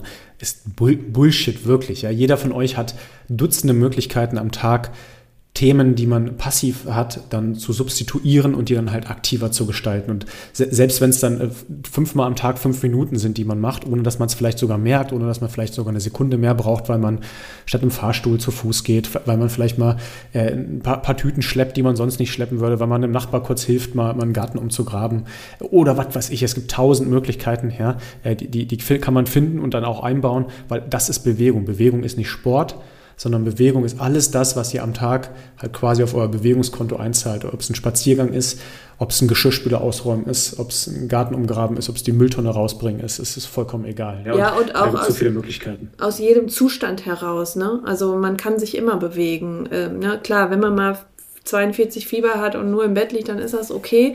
Ja, also das ist aber dann ja nur wenige Tage. Aber ich sage das auch immer für meine Kurse. Ja, wenn da die Leute anrufen, oh, ich habe Kopfschmerzen, ich habe dies, ich habe das, ich habe jenes. Und ich sage immer, komm einfach. Ja, dann mach mhm. so, wie es eben geht. Und aus meiner eigenen Erfahrung muss ich auch sagen, ähm, ich wurde 2020 an der Hüfte operiert und da hieß es dann erstmal irgendwie ähm, acht Wochen äh, kaum belasten, nicht über 90 Grad beugen. Äh, und ich bin ein sehr bewegungsfreudiger Mensch. Und dann dachte ich auch erstmal so, oh Mist, äh, wie, äh, ja, ne? Und dann, aber es ging auf einmal so viel, ja. Man muss sich dann einfach nur quasi für die Möglichkeiten öffnen. Und ich habe super viele neue Sachen gemacht und gelernt und es geht immer, ne? Man kann auch ein Spiel draus machen. Ich hatte es ja gerade auch, dass ich mich am Fuß verletzt hatte. Da habe ich einfach ein Spiel draus gemacht. Da habe ich mich erst geärgert tierisch und dann habe ich gedacht, ach, weißt du, kannst du ja sowieso nicht ändern. Habe ich ein Spiel draus gemacht, was ich alles mit einem Fuß machen kann. War erstaunlich viel. also viel, viel mehr, als man denkt. Also egal was ist, selbst wenn ihr nur einen Fuß hättet, aus welchem Grund auch immer, dann kann man halt auch damit ganz viel finden. Okay, äh, bevor wir zu viel über Bewegung abnörden und zu viel ins Detail rutschen, würde ich gerne den, den nächsten Block aufmachen. Und zwar ähm, Block Nummer drei des, der wichtigen Thema, die uns helfen, gesund zu bleiben. Und das ist natürlich die Ernährung. Ja. ja. Und mit Ernährung meinen wir jetzt, glaube ich, ganz explizit nicht Supplementierung. Das kann auch immer wieder helfen. Und äh, wir sind, glaube ich, beides Freunde davon, erstmal alles so natürlich wie möglich zu regeln und dann hier mit Sicherheit auch über die Supplementierung ergänzen zu können. Ich glaube, das ist eine sehr wertvolle Sache und auch eine sehr einfache Sache in Teilen. Aber im Wesentlichen geht es ja erstmal darum, dass man die Basics drauf hat, weil wenn ich den ganzen Tag bei Meckes Futter oder äh, mich nur von Tütensuppe ernähre, dann kann ich natürlich Supplemente nehmen bis, bis zum Umfallen. Dann wird es mir wahrscheinlich schwierig fallen, halt einfach einen, einen, gesunden Körper, einen gesunden Geist und einfach einen gesunden Gesamtzustand zu erlangen. Ähm, äh, da, da wollen wir jetzt auch keine Dogmen aufmachen. Auch da wird es im Coaching dann darum gehen, dass, dass wir halt einfache Tipps finden, wie, wie man halt Ernährung umsetzt. Einfach, schnell. Äh, Ernährung muss nichts Kompliziertes sein. Das, das geht mit einigen Grundparametern. Wenn man die einmal verstanden hat, dann funktioniert das.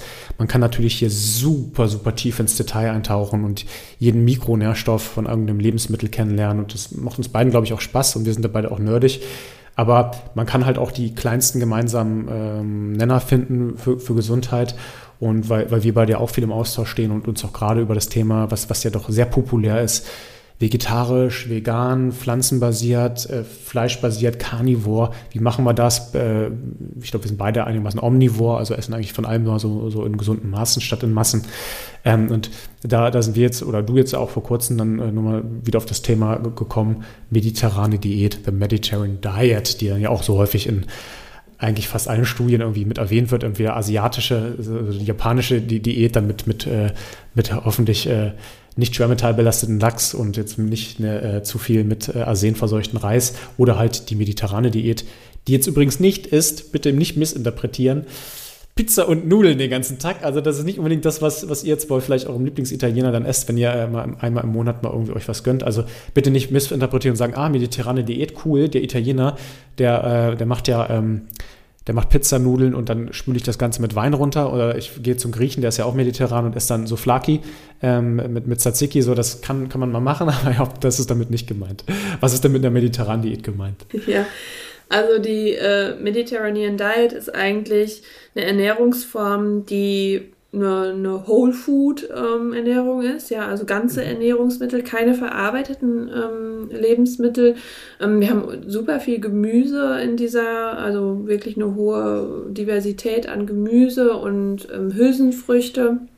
Ja, vor allem so diese kleinen weißen Bohnen, die werden da im Mittelmeerraum eigentlich total viel gegessen. Ähm, und dann haben wir Fisch und ein bisschen äh, Fleisch. So, ja, also das ist eigentlich mhm. ähm, so. Und dann gibt es natürlich noch ähm, ähm, Käse, also Milchprodukte und dann verarbeitete Milchprodukte. Ähm, und das spielt aber eher so ein bisschen eine untergeordnete Rolle. Also wir haben eigentlich wirklich viel Gemüse, Fisch und ein bisschen Fleisch. Mm, und ähm, in einer Studie wurde die dann noch ähm, aufgestockt, sage ich mal, um Walnüsse und äh, grünen Tee, ja, weil das so hinsichtlich der, der Polyphenole und Omega-3-Fettsäuren nochmal einen äh, ordentlichen Benefit ähm, gab. Und die war auch nochmal dann quasi besser als die reine mediterrane Ernährung. Ja, also dass mhm. wenn wir ähm, Walnüsse und ähm, wenn wir das ähm, miteinander kombinieren, dann sind wir ernährungstechnisch aus wissenschaftlicher Sicht quasi am allerbesten aufgestellt. Ja, und mhm. ähm, ja, genau. Also da gibt es eigentlich nichts, was dagegen anstinken kann. Ähm, man muss aber dazu sagen, dass in Ernährungsstudien das gar nicht immer so detailliert aufgeschlüsselt ist. Ja, wir haben die Mediterranean Diet und dann haben wir die Western Diet und dann haben wir die Standard American Diet. Ja, ähm, und so wirklich einzelne Ernährungsformen für den jeden einzelnen, da, da, das wird so nicht aufgeschlüsselt. Es wäre auch unmöglich, das zu untersuchen. Ähm, aber was man daraus vielleicht mitnehmen kann, ist, dass man sich halt eben so unverarbeitet wie möglich dass man eine große Diversität an Gemüsen zu sich nehmen sollte und eben auch kleine Mengen Fisch und Fleisch und, und Milchprodukte sind absolut okay. Okay, okay. Und das, das, das, das sollten wir dann aber auch sehen als das ist jetzt, sag ich mal, ein, Grundwerkzeug, was man halt hat, weil viele Leute ja auch dann Probleme hätten. Und wir, ich sag mal, wenn, wenn wir da ins Detail gehen und jetzt jemand sagt, okay, ich fange jetzt äh, Fisch an zu essen und jemand sagt, ich fange jeden Tag an, äh, Haifisch zu essen. Das ist ein schlechtes Beispiel, aber das ist ja ein sehr großer Fisch, der dann extrem stark schwermetallbelastet ist, äh, wo man dann schon äh, auch auf lange Sicht sagen könnte, okay, das kann vielleicht zu anderen Problemen führen. Ja, wenn ich Unverträglichkeiten habe, führt das zum Problem. Und ähm, wenn ich vielleicht jetzt ähm, Mikrobiom habe, was, was ähm, Ballaststoffe noch nicht so gewöhnt ist, dann kannst du dich natürlich daran gewöhnen, sukzessive, also Step by Step äh, also weil du von Bohnen ansprachst und, und, und Gemüse.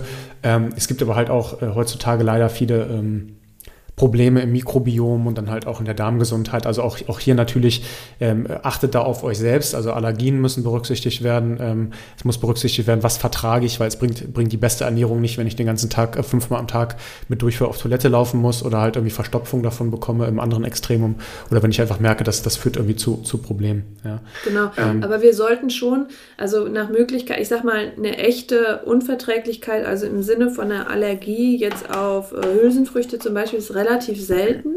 Ja, also mhm. seltener als jetzt eine gegen Kreuzblütler, was jetzt so Kohlsorten zum Beispiel wären. Ähm, deswegen sollte man schon versuchen, das nach und nach in die Ernährung zu integrieren, um eben das Mikrobiom aufzubauen. Ja, weil das Mikrobiom im Darm ist einfach, also der essentiellste, zentralste Bestandteil unserer metabolischen Gesundheit, sage ich mal, ja, weil dort beginnt ja. alles sozusagen, ja, dieses Mikrobiom spaltet quasi ja unsere Nahrung für uns auf und es informiert auch unser Immunsystem zum Beispiel, ja, also ja. unser ja. angeborenes Immunsystem wird an der Darmschleimhaut trainiert sozusagen. Und ja. wenn die Diversität des Mikrobioms eben nicht so gegeben ist, dann wird eben auch das Immunsystem dort nicht ausreichend ähm, trainiert. Deswegen also eine Hand hoch für ähm, Ballaststoffe aus, aus, aus ähm, diesen Quellen. Ähm, das ist etwas, was wir glaube ich, in den nächsten Zeiten wieder vermehrt, worauf wieder vermehrt darauf hingewiesen werden wird, eben weil wir diese, diese Schwierigkeiten mit dem Mikrobiom haben. Und das ist auch nichts, also Bakterien sind da in dem Fall auch nichts ekliges oder falsches oder äh, was uns krank macht, sondern man spricht in der Biologie auch vom Mammalian Holobiont. Ja, also wir sind eigentlich gar nicht ein, das eine Lebens Lebewesen, als dass mhm. wir uns mhm. wahrnehmen, sondern wir sind mhm. ein Lebensraum.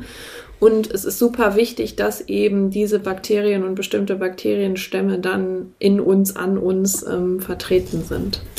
Ja, das ist super spannend, weil das Mikrobiom ja äh, eines meiner, meiner Lieblingsthemen ist und wir, wir alleine schon, schon ein enterisches Nervensystem haben, also ein Nervensystem, was dann auch Informationen vom Mikrobiom zum Darm sendet, äh, beziehungsweise äh, andersrum äh, aber da scheinbar doch deutlich mehr Informationen vom Mikrobiom, von den Bakterien dann an unser Gehirn gesendet würden. Und du hast es gerade so schön gesagt, wir sind, wir sind ein Lebensraum dann ja auch für Bakterien.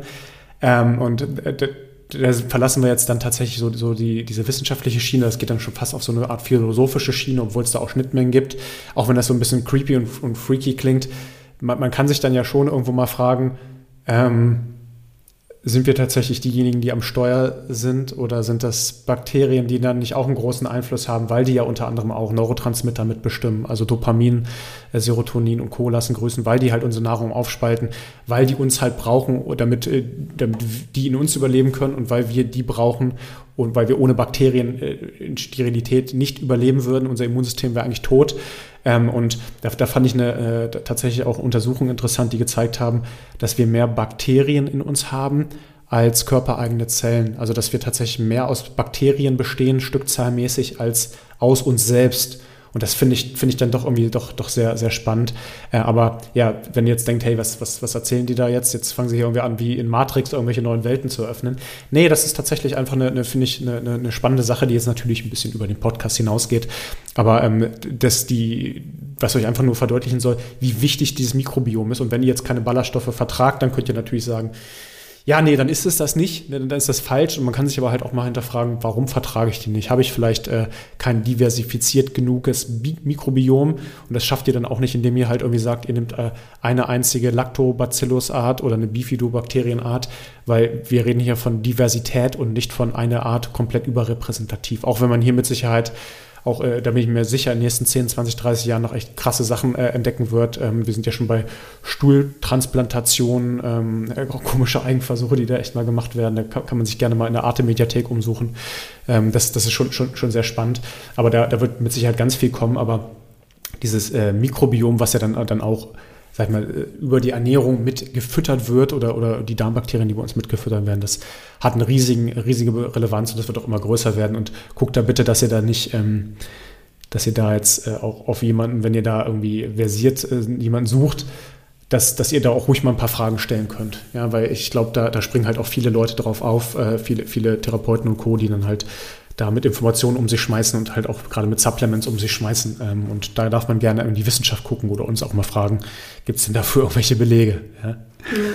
Also was, was man vielleicht auch noch dann vielleicht noch mal ein bisschen handfester vielleicht, um das an die Hand zu geben, ist, dass man tatsächlich mit einer Ernährung, die glutenarm ist, sage ich mal, zum Beispiel mhm. sich auch bei so Symptomen wie leicht depressive Verstimmung zum Beispiel, ja, wenn man jemand ist, der, der immer so ein bisschen jetzt gerade vor allem im Winter vielleicht ne, so dazu neigt, immer so eine leichte depressive äh, Verstimmung zu haben, dann einfach mal wirklich zu versuchen, ähm, die Ernährung umzustellen, dahingehend, dass man eben so glutenarm wie möglich isst, kann das echt große Auswirkungen haben. Ja, also weil sich dann einfach das Mikrobiom dahingehend zu, zu, zusammensetzt, dass man da einen positiven Effekt im Gehirn, ne, du hast es angesprochen, dann werden halt bestimmte Neurotransmitter äh, besser oder äh, schneller ausgeschüttet.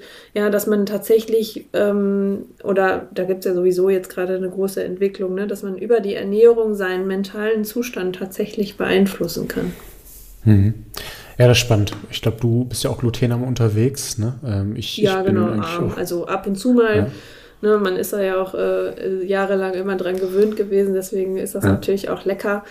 Ähm, aber ähm, das wird eigentlich immer weniger, muss ich sagen, weil ich auch einfach dann die Folgen auch immer deutlicher fühle und das ist bei mir gar nicht so auf die Verdauung bezogen, sondern eben dann auch tatsächlich einfach auf sowas, ähm, wie ich mich fühle, so. Ne? Hm. Gibt, gibt mir genauso. Also ich bin fast glutenfrei. Gut, wenn ich jetzt mal hier, ich war jetzt gerade in München unten und da, da kannst du, kannst du in der, in der, Münchner Küche kannst du noch so häufig sagen, ich hätte kein, kein, keine Milchprodukte und kein Gluten drin und dann sagen, nee, ist kein Gluten, sind nur Nudeln und, und, äh, und Teig, Teigwaren oder mal ein Bierchen oder sowas. Ja, das, das, das ist ja auch okay, aber ähm, ich merke es tatsächlich dann auch. Also bei mir ist es dann eher so, dass ich ein bisschen groggy werde, eher so ein bisschen Brainfog, mich weniger leistungsfähig fühle, obwohl ich keine Zöliakie habe, also das sollte man nicht verwechseln. Ähm, ja, be bevor wir dann in den nächsten Blog übergehen, weil ich glaube, über Ernährung gibt es riesig viel zu sagen und da können wir super ins Detail gehen. Das ist ja, spannend. Vielleicht noch eine das, Sache. Das vielleicht, äh, genau, ein, eine Sache wollte ich vielleicht auch erstmal, aber also, du kannst dann, dann auch natürlich diese Sache auch ergänzen, wenn das nicht die gleiche ist. lass, lass, uns vielleicht noch über das Thema Kalorien sprechen. Weil ich, ich glaube, äh, also ich bin kein großer Freund von Kalorien zählen, mit, mitunter überhaupt nicht und das, das das werde ich auch mit Sicherheit auch nochmal begründen in, in, in, einem anderen Podcast. Aber Kalorien ähm, haben ja dann doch schon auch, auch eine, eine, oder sag ich mal, die, die, gehen wir mal vielleicht weg vom, vom Kalorienzählen, aber sag ich mal, die reine schiere Menge der, der Nahrung, die ich zu mir nehme, dann, dann auch natürlich mit Sicherheit mit Qualitätsfaktoren äh, bestückt, hat ja dann auch, auch schon einen großen äh, Einfluss auf die Gesundheit und wahrscheinlich sogar einer der größten, auch wenn es dann häufig dann gar nicht mehr so, so wahrgenommen wird. Ja, also es ist so, dass wir natürlich in unserer westlichen Welt durch dieses Nahrungsüberangebot ähm, eigentlich fast alle zu viel mehr essen, als wir brauchen. So, ja, das mhm. muss man einfach wirklich so sagen. Ähm, es ist allerdings so, dass wir äh, gar nicht viel weniger Kalorien ähm, verbrauchen. Ja, also das haben die Studien von dem Hermann Ponzer gezeigt, dass wenn man das runterbricht auf die fettfreie Körpermasse, also eben auf die Muskulatur, verbrauchen wir eigentlich genauso viel wie so jemand aus so einem Naturvolk, der sich mehr bewegt. Ja, also tatsächlich mhm. ist das verbrauchen wir gar nicht so viel weniger an Energie. Nur wir haben halt so viele Lebensmittel, die dadurch, und es gibt kein richtiges ähm, deutsches Wort, dieses palatable, also dass das eben so schmackhaft ist, ja, dass uns das so gut schmeckt, diese verarbeiteten Lebensmittel, die eben aus so eine perfekte Kombination aus Salz, Zucker mh, mm, und ähm, Fett haben dass wir die eben einfach immer viel mehr essen, als wir die Signale unseres Körpers vielleicht äh, äh, sagen würden, jetzt reicht es aber, ja. Also das sowas wie so ein Völlegefühl, das wird dann einfach ähm, überschrieben sozusagen und wir essen einfach viel mehr davon.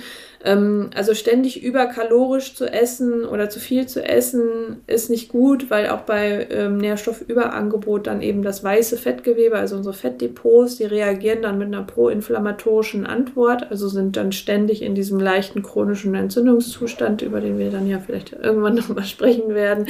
Ähm, äh, also das wird dadurch begünstigt. Aber auch wenn ich ständig unterkalorisch esse. Und das ist das andere mhm. Phänomen, das wir haben ähm, in der, in der, sage ich mal, hauptsächlich so in dieser Fitness- und Diätindustrie und Menschen, die da dort dann Anregungen und Hilfe suchen. Vor allem bei Frauen sieht man das, dass wir halt so ein ständiges unterkalorisches Essen haben. Und auch das führt dazu, dass der Organismus dann einfach nicht ausreichend mit Energie versorgt werden äh, kann und dass dann eben so Anfälligkeit äh, für Erkrankungen ähm, zunehmen.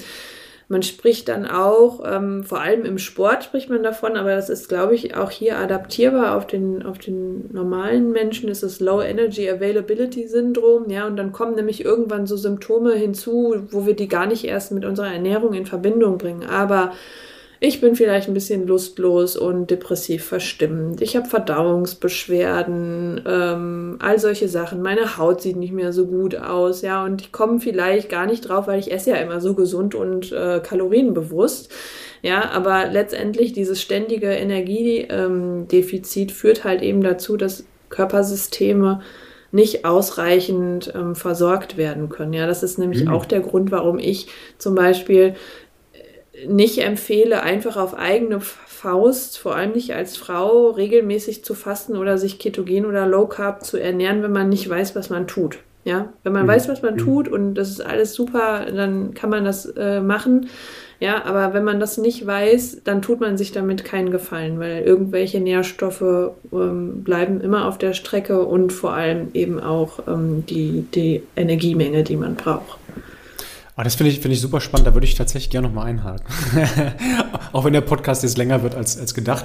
Ähm, ist das deiner Meinung nach nur bei, bei sehr dünnen Menschen oder kann sowas auch sein bei normalgewichtigen Menschen oder leicht übergewichtigen Menschen, dass sie dann dazu äh, Problemen neigen, weil die eine, eine, längere Zeit oder vielleicht auch angewöhnt haben, äh, sehr, sehr unterkalorisch zu essen? Mhm, ja, also es ist so, wenn wir ähm, es ist, hat immer ein bisschen was damit zu tun, was für ein Stoffwechseltyp ist einer und äh, ob er eher ansetzt, sage ich jetzt einfach mal so, oder eben nicht. Aber es ist so, wenn Menschen mh, hm, unterkalorisch essen, erstmal verlieren wir damit natürlich Gewicht. Ja, das sind auch immer diese mhm. erste Erfolge, weil wenn man dann eine Diät macht. Irgendwann sagt der Hypothalamus aber, ja, so eine Hirnregion, die eben dafür zuständig ist, unsere Reserven und äh, Energiedepots zu screenen die ganze Zeit. Äh, oh Mann, wir geben hier viel zu viel aus. Irgendwas passt nicht, ja. Und das ist dann der Moment, wo dieses Modell Kalorien rein, Kalorien raus, so ein bisschen an, an ähm, aus dem Rahmen fällt, sage ich mal, weil der Hypothalamus sagt dann nämlich der Schilddrüse, dreh mal den Stoffwechsel runter. Ja, und dann fängt das nämlich an mit sowas wie müde sein, sich nicht mehr so viel bewegen. Und dann fällt nämlich das weg, was eigentlich den größten Anteil unserer, unseres Bewegungsaspektes ausmacht.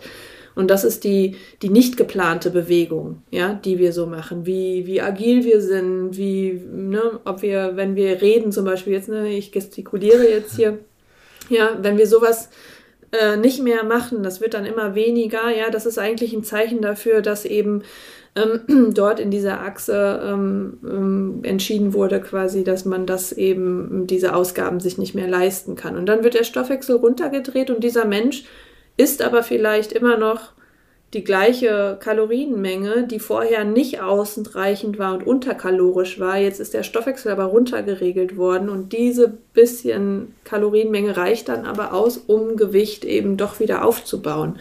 Ja, und dann hat man ganz ähm, oft so halt Menschen, die sagen, ich esse aber doch so wenig und ich nehme trotzdem noch zu und ich fühle mich aber so antriebslos und ich schaffe es nicht zum Sport zu gehen. Ja, das ist immer so ein Zeichen dafür, wo man sagen mhm. muss, ähm, ja, da ist irgendwas ähm, im Argen und die größte Hürde, die diese Menschen dann nehmen müssen, ist, dass man als Coach dann sagt, ähm, du musst mehr essen dann mhm. passiert auch wieder mehr. Ja, und äh, diese Angst zu überwinden, dann noch dicker zu werden, ob, ist, das ist ganz schön schwierig, äh, manchmal die Menschen davon im Gegenteil zu überzeugen.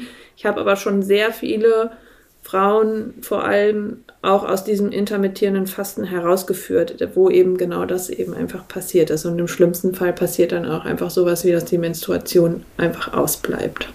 Hm. Auch schon bei uns im Coaching. Ja, auch, auch da, da hatten wir schon, schon dann auch Köpfe zusammengesteckt und gesagt, hey, ähm, da gehen wir mal lieber einen anderen Weg und das äh, war tatsächlich extrem von Erfolg gekrönt, weil äh, ohne da jetzt Namen zu nennen, das tatsächlich auch nochmal mit einer äh, zumindest ähm, Prädiabetes, zumindest sah es danach aus oder Probleme in der äh, Insulinresistenz mit, mit vorhanden waren.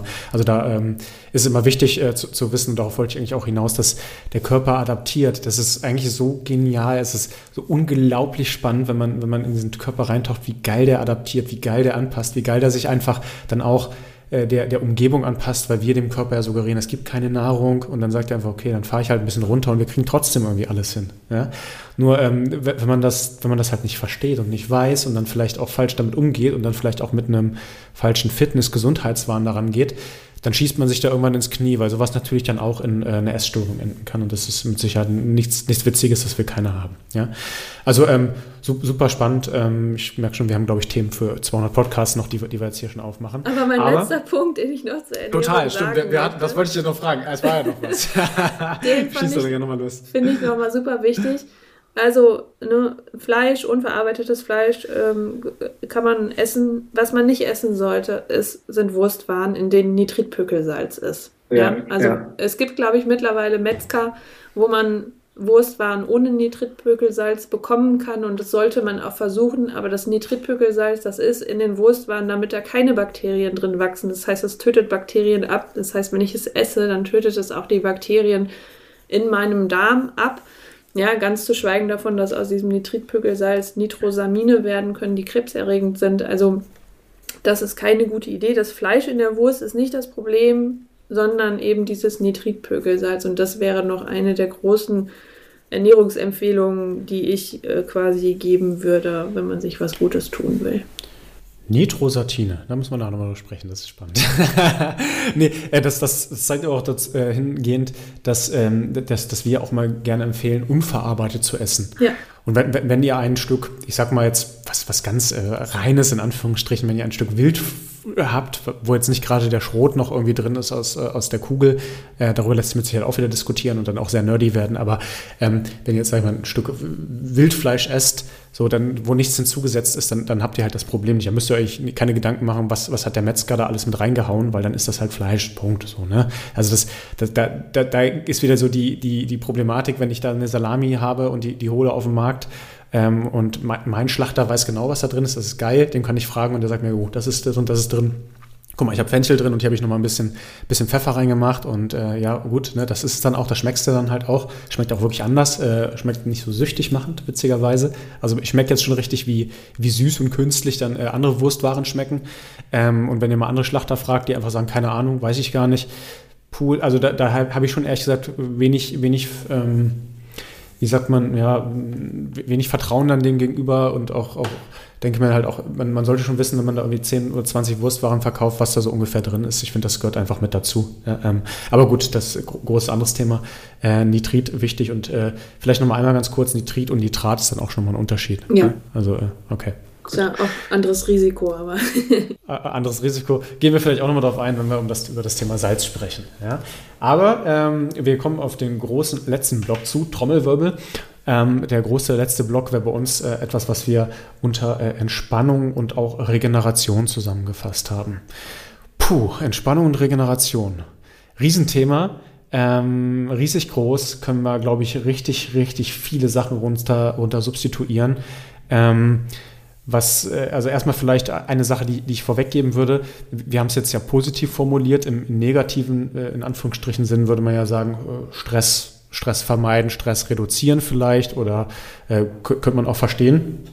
Ähm, ich glaube, wenn man aus der Coachbrille kommt und dann aber auch versteht, dass Stress jetzt nicht ähm, so stigmatisiert werden sollte, wie es dann häufig der Fall ist. Also dass Stress eigentlich automatisch schlecht ist, sondern wenn man sagen wir, die Begrifflichkeit jetzt mal auseinander nimmt, dass Stress ja etwas ist, woran wir wachsen. Ja, also wir, wir hatten jetzt ja schon so ein paar Sachen genannt äh, zum Thema beispielsweise Bewegung, Krafttraining. Das ist Stress für den Körper. Ja? Das ist tierischer Stress. Wenn ich jetzt ein schweres Krafttraining mache, dann sage ich dem Körper, wow, was mache ich hier? Ne? Ich muss hier große Gewichte heben, meine, meine Muskeln zerreißen dann wortwörtlich, ja, also diese Myofibrillen in den Muskeln zerreißen und dann entsteht äh, im Worst Case Muskelkater, im Best Case vielleicht nicht. Äh, dann, dann über die Regeneration wird der Muskel aufgebaut und das ist natürlich Stress für den Körper. Ja? Aber es wird ja kaum einer drauf kommen und sagen, wow, Stress für den Körper, oh, du musst Krafttraining oder Sport, das ist ja total schlimm. Haben wir auch vorhin negiert, dass das nicht so der Fall ist. Ähm, wenn, wenn, wir jetzt davon reden oder wenn, wenn wir jetzt um das Thema Entspannung und Regeneration uns drehen, dann, dann möchte ich gerne erstmal sagen, dass es, dass es die Stress gibt, also diesen äh, negativen Stress und Eustress. Und dass das hoch individuell ist. Ja, es, es, es wird auch häufig dann so suggeriert, ja, guck mal, Sport ist dann die Stress äh, oder euch Stress, positiver Stress, der tut euch gut und die Stress ist, ist, äh, ist ein Konflikt. Muss aber nicht sein, kann genau andersrum sein bei dir. Ne? Vielleicht sagst du, boah, Krafttraining, ich hasse es. Ich, ich hasse das Krafttraining, ich habe es schon hundertmal probiert, ne? ich habe es probiert, aber es ist nicht meins. Dann wäre das für euch vielleicht eher euch Stress, also negativer Stress. Und vielleicht seid ihr jemand, der sagt, Konflikte, ich liebe es zu diskutieren. Ja, ich bin der Typ, der total drin aufgeht und der den Gegenüber danach umarmt und ein Küsschen links, rechts gibt und sagt, wow, wie cool war das, ne? Dann ist das vielleicht, vielleicht für euch Stress, den, den ihr gerne habt, der für euch gut ist. Ja? Also da auch einfach mal für sich selbst zu definieren, was ist für mich Stress, ähm, negativer Stress, ein positiver Stress und hier vielleicht auch wertoffen reinzugehen und zu sagen, nur weil ich das für mich einmal definiert habe, dass das negativ ist, ist das wirklich so oder habe ich das so stigmatisiert und gebrandmarkt? Ja, weil wir häufig ganz viele Sachen auch einfach als negativ erstmal ansehen und das dann in unseren Glaubenssätzen mit verankern, obwohl das vielleicht gar nicht der Fall sein muss. Ähm, wir, wir nehmen immer, wenn, wenn wir das Thema Entspannung und Regeneration angehen, im My Body Mind Coaching als Grundbasis das Thema Zeitmanagement. Ja, um hier erstmal einfach eine, eine gute Basis im Tag zu kriegen, um einfach zu sagen, hey, mein, mein Leben ist voll von To-Do-Listen und von Dingen, die mir im Kopf rumschwirren und Sachen, die ich noch für mich machen wollte oder für andere oder für die Arbeit oder für die Familie. Ne? Katharina und ich, wir haben beides, haben beide Kinder. Ähm, da, da bei dem Job, wo wir, glaube ich, leidenschaftlich dran arbeiten, ich glaube, uns wird auch nicht langweilig. Und äh, wir hätten wahrscheinlich einen Grund dazu, ähm, übermorgen zu sagen, wow, Burnout, wir, wir kommen nicht mehr hinterher. Und irgendwie scheinen das scheinbar trotzdem zu schaffen. Ähm, kann ich zumindest, äh, ich glaube, dass wir das beide ganz gut schaffen, Katharina. ähm, und das liegt wahrscheinlich auch unter anderem daran, dass, dass wir halt äh, eine Art von gesunden Zeitmanagement etabliert haben. Und daran fehlt es den äh, meisten Leuten. Äh, jeder hat ja irgendeine Art von Zeitmanagement. Jeder hat das, ob es jetzt nur im Kopf ist oder ob das irgendwo auf, auf, diversen Devices ist, die man synchronisiert oder ob das auf dem Papier geschrieben ist oder auf dem Whiteboard. Ob das gesund ist und ob man jetzt sagt, ich kann wichtig von unwichtig unterscheiden. Ich kann Dinge implementieren, die mir gut tun. Ich kann auch mal was liegen lassen, ohne dass ich nervös werde. Ja? Äh, ich habe da wirklich vielleicht ein System, was, was Arbeit und Beruf und Privat verbindet. Das ist eine, äh, steht auf einem ganz anderen Brett. Ähm, ja, aber das, das wäre jetzt erstmal so, sag ich mal, die, diese, diese, Grundmuster zu schaffen. Ähm, wenn, wenn, wenn wir jetzt von Entspannung reden, dann ähm, kannst du ja vielleicht mal in sowas wie, wie vielleicht äh, in Anführungsstrichen Erholung reingehen. Also wie, wie man jetzt vielleicht nicht sagen kann, hey, ich kann Stress, und da muss jetzt wieder in Anführungsstrichen sprechen, äh, vermeiden oder sage ich mal umschiffen, sondern wie kann ich denn, wenn ich merke, hey, ich bin jetzt in so einer Phase, wo ich doch einfach mich in irgendwas reinmanövriert habe und ich komme da nicht raus, wie kann ich denn so, so in die Erholung kommen? Ja, also erstmal glaube ich, muss man ein bisschen immer die Leute da versuchen abzuholen, ohne Angst zu machen. Ja, weil, mhm. also ist das finde ich auch immer selber ein bisschen schwierig, ja, die, die, die, Grenze zwischen neutral informieren und ähm, manche Informationen sind halt einfach, finde ich, ein Bummer, ja, wenn man weiß oder wenn man sagt, was, Auswirk was Stress für Auswirkungen haben kann. Ja, dieser chronische mentale Stress, sage ich mal, den wir haben mhm. in unserer Gesellschaft, der ist, glaube ich, der, der so, so schädlich einfach für uns ist, ja, dass wir eben nie wirklich abschalten und ähm, wenn man sich das einfach mal anschaut, früher sind die Leute von der Arbeit nach Hause gegangen und waren nicht erreichbar. So. Da ist mhm. auch ist niemand nochmal losgegangen, um E-Mails anzugucken oder nochmal jemanden anzurufen oder so. Die waren einfach nicht mehr erreichbar und die haben den Nachmittag mit ihren Kumpels auf der Straße rumgehangen und vielleicht irgendwie ein Spiel gespielt und Klatsch und Tratsch. So, ja. Und heute ist es bei uns aber so, dass die Grenzen einfach so verschwimmen, dass wir eben die Definition, Definition von Freizeit, die wir haben, ist einfach nicht mehr die, dass das wirklich freie Zeit ist. Die ist immer irgendwie verplant. Und das ist, glaube ich, das, was beim Zeitmanagement jetzt so wichtig ist, ja, und dass wir, glaube ich, ja, im Coaching dann auch einfach oft auch immer wieder sagen müssen, ja, dass man mhm, einfach mhm. da auch mal Zeit einträgt, wo nichts steht. Ja, also ja. dass da auch wirklich einfach mal ähm, nicht, nicht noch irgendwelche Übungen und nicht noch dies und jenes, ja, auch wenn natürlich die Übungen wichtig sind und alles und, und, und so weiter. Aber ich glaube, es ist wichtig, sich selber zu erlauben, ja, und darum geht darum geht's dann eigentlich wirklich, weil es wirklich sage ich mal, es kommt bestimmt vor, dass einer einen Chef hat, der sagt, äh, sie müssen jetzt hier zwei Stunden länger arbeiten und ich rufe sie fünfmal am Tag an. Aber es ist eigentlich meistens unser innerer Kritiker, ja, mhm. der dann sagt, ich sitze jetzt hier auf dem Sofa und oh Mist, da steht der Wäschekorb und ich muss eigentlich noch und heute habe ich das nicht geschafft und so weiter und so fort. Ja, also das heißt, die, die, die grundlegendste Arbeit ist, ist so ein bisschen unser innerer Kritiker und da kommt mhm. man aber leider nicht so leicht ran, weil das einfach so eine, so eine starke Prägung ist, ähm, mit der wir ähm, ja einfach aufgewachsen sind und ich für mich habe auch, also ich für mich persönlich tatsächlich auch, habe irgendwann ähm, Atmung und Meditation als den Game Changer einfach rausgefunden. Also kann, da passt das Wort auch wirklich. Ich mag ja immer nicht so gerne Hau drauf abgenudelte Wörter, aber das war wirklich für mich ein Game Changer, dass ich gelernt habe, erstens meinen Atem wahrzunehmen. Ja, also ich mhm. merke mittlerweile sofort, wenn irgendwas ist, ja, dass mein Atem nicht gut geht, irgendwie so, ja, dass der angespannt ist. Und diese Fähigkeit zu entwickeln, da reinzuspüren und dann Techniken zu erlernen, um zu sagen, ich bringe mich jetzt hier erstmal wieder runter und nicht, ich entscheide nicht jetzt, sondern jetzt mache ich erstmal das. Ja, und das ist, glaube ich, etwas, was ich jedem ans Herz legen möchte. Und, und das mache ich ja auch bei dir im Coaching. Das ist ja meine Sparte sozusagen, dass ich den Menschen Atmung und Entspannung beibringe. Also das ist etwas, was jeder für sich lernen sollte. Ja, das, total, ist, das total. hat man immer dabei, das kostet mhm. nichts, ja, und, und das kann man immer einsetzen. Und wenn man das beherrscht, ist das wirklich einfach, ähm, ne, einfach ein tolles Gefühl, weil ich bin zum Beispiel auch eine Person, die sehr vegetativ auf Stress reagiert. Ja, also ich merke das immer sofort und ich hatte früher auch immer eine furchtbare Prüfungsangst. Ja, also so richtig mit ähm, über dem Klo hängen und übergeben und allem, weil mich das so gestresst hat, konnte gar nicht gut vor anderen Menschen sprechen.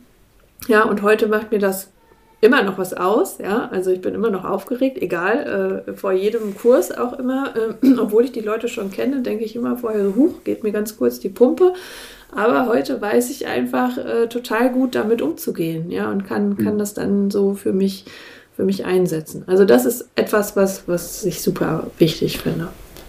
Äh, vollends unterschreibend von mir. Ja, ähm, das sind, das sind äh, so einfache Sachen eigentlich, die man aber erstmal lernen und verstehen muss. Und ähm, ich finde es super schwierig, das, das selbst äh, für sich hinzukriegen. Weil ich glaube, viele Leute scheitern an, an erstmal diesem Verständnis, was Meditation ist. Das ist nicht, sich zwei Stunden im Schneidersitz hinzusetzen und dann irgendwie in andere Sphären zu boxieren. Oder es ist auch, hat nichts damit zu tun, nichts zu denken. Das wird nicht funktionieren. Da wirst du gnadenlos scheitern. Wenn du vielleicht erleuchtet bist, dann kann das sein. Ich bin es nicht. Ähm, das, das, äh, euer Gehirn wird euch dann Streich spielen. Ähm, oder auch erstmal zu verstehen, wie funktioniert Atmung, wie funktioniert die Mechanik, wie, wie, wie kann ich überhaupt wohin atmen, was gibt es denn überhaupt für Artentechniken, weil die nicht so schwierig sind. Ja, du kannst mit, mit äh, ich sag mal, fünf Sachen, mit, mit fünf, fünf Grundverständnissen über Atmung, kannst du alles, alle Artentechniken miteinander fast kombinieren. Ja, also das, das ist nicht so schwierig. Das heißt, du musst nicht so viel lernen, du musst nur diese Grundtechniken verstehen und kannst sie dann halt adaptieren.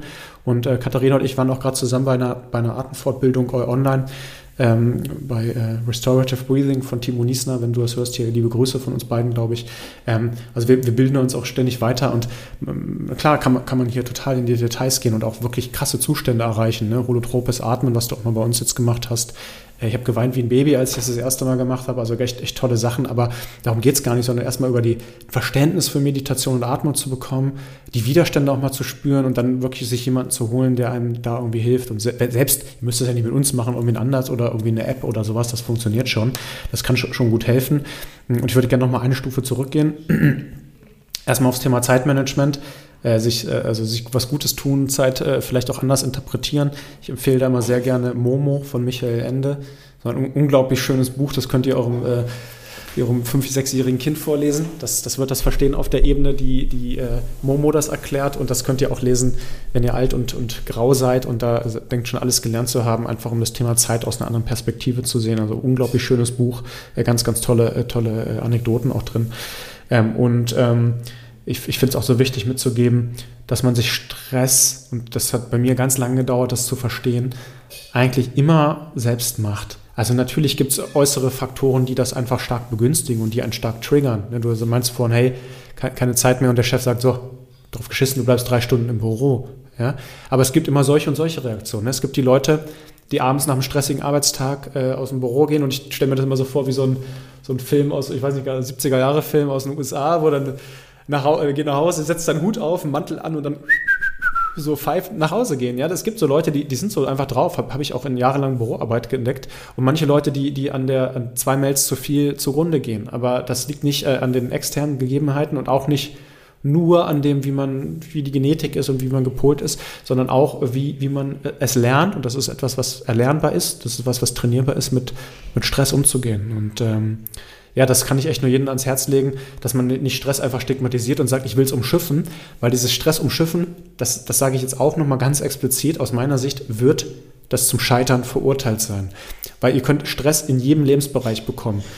Es, ihr werdet auf lang oder kurz immer im familiären Bereich mit irgendwelchen Trennungen oder Tod oder Konflikten oder Problemen belastet sein es wird keinen Beruf geben, der so stressfrei ist, dass, dass man halt nicht auch eine gewisse Verantwortung hat. Und vielleicht will man das ja auch, weil das ja auch mit Wachstum zu tun hat.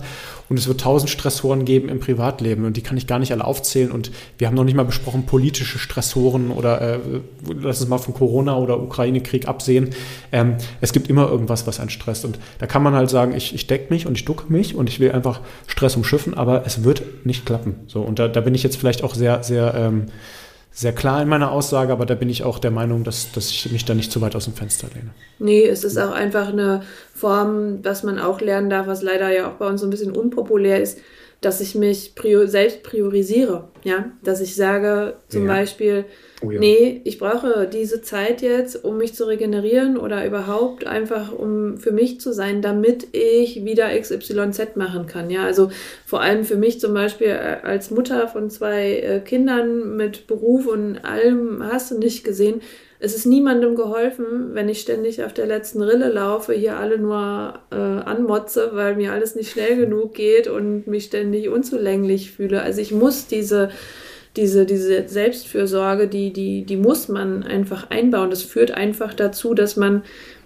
in allem besser wird. Ja, also das hat, war für mich zum Beispiel so ein Learning. Ich hatte dann nach der, ähm, also nach dem Studium, nach der Doktorarbeit so ein bisschen so ein ja, so, ne, da muss man durchpowern und in der Wissenschaft ist das auch so, ne, da musst du deinen Postdoc machen und dann musst du hier und dann musst du noch mal ins Ausland und da und da und ich war so richtig in dieser, in dieser Schleife so drin, dass das jetzt alles kommt und dann hatte ich aber irgendwann so einen Moment, wo ich dachte so, nee, irgendwie, das ist es, das kann so nicht sein, das kann es nicht sein, wie ich mein Leben leben möchte und dann äh, musste ich mich vorher auch immer total abstrampeln für diese und jene Sache und diese Kollaboration und hier noch was. Und es hat immer alles nicht so richtig gut funktioniert. Und in dem Moment, wo ich gesagt habe, nee, pff, nee, das ist es nicht. Ne? Ich priorisiere jetzt mich und nehme mir mehr Freizeit.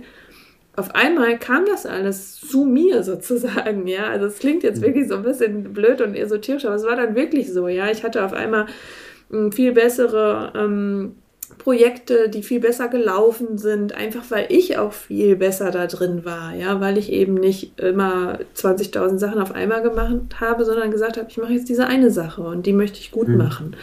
Ja, und aber vorher gehe ich eine Runde laufen. So, ne? Also, dass ich immer halt geguckt habe, so, wo ist die Zeit für mich, wo kann ich mich erholen ähm, und meine Energie rausziehen. Und das war für mich so ein Learning, wo ich sage, das ist einfach ne, das ist jetzt, gibt es jetzt keine wissenschaftliche Erklärung für, aber ähm, ja, einfach nochmal, Erfahrung ist ja auch eine, ist ja auch Daten.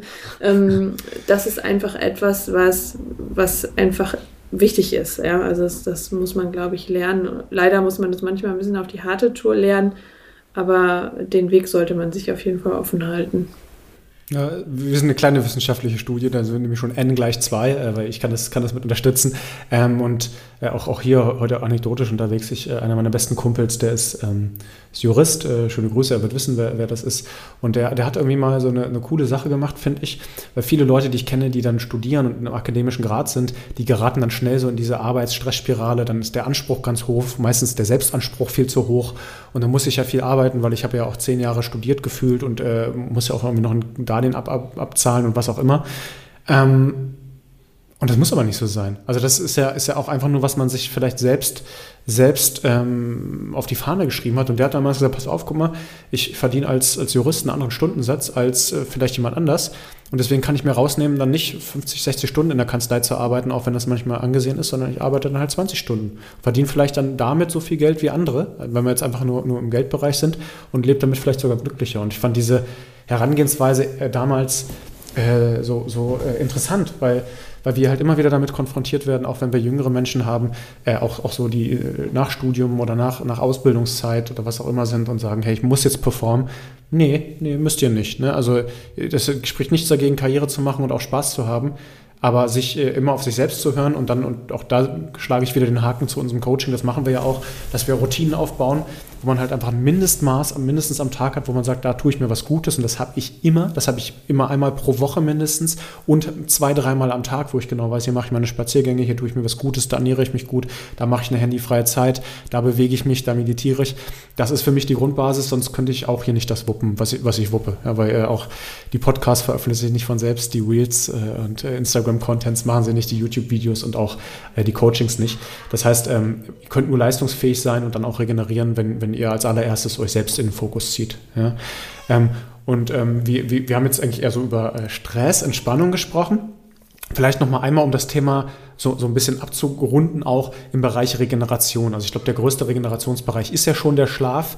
Ähm, aber wir, wir, wir, hätten ja auch, sag ich mal, über Supplements äh, reden können, wie, wie wir regenerieren und über äh, so, so, so, Themen wie, hey, Protein, Kollagen, Vitamin C, L-Glutamin.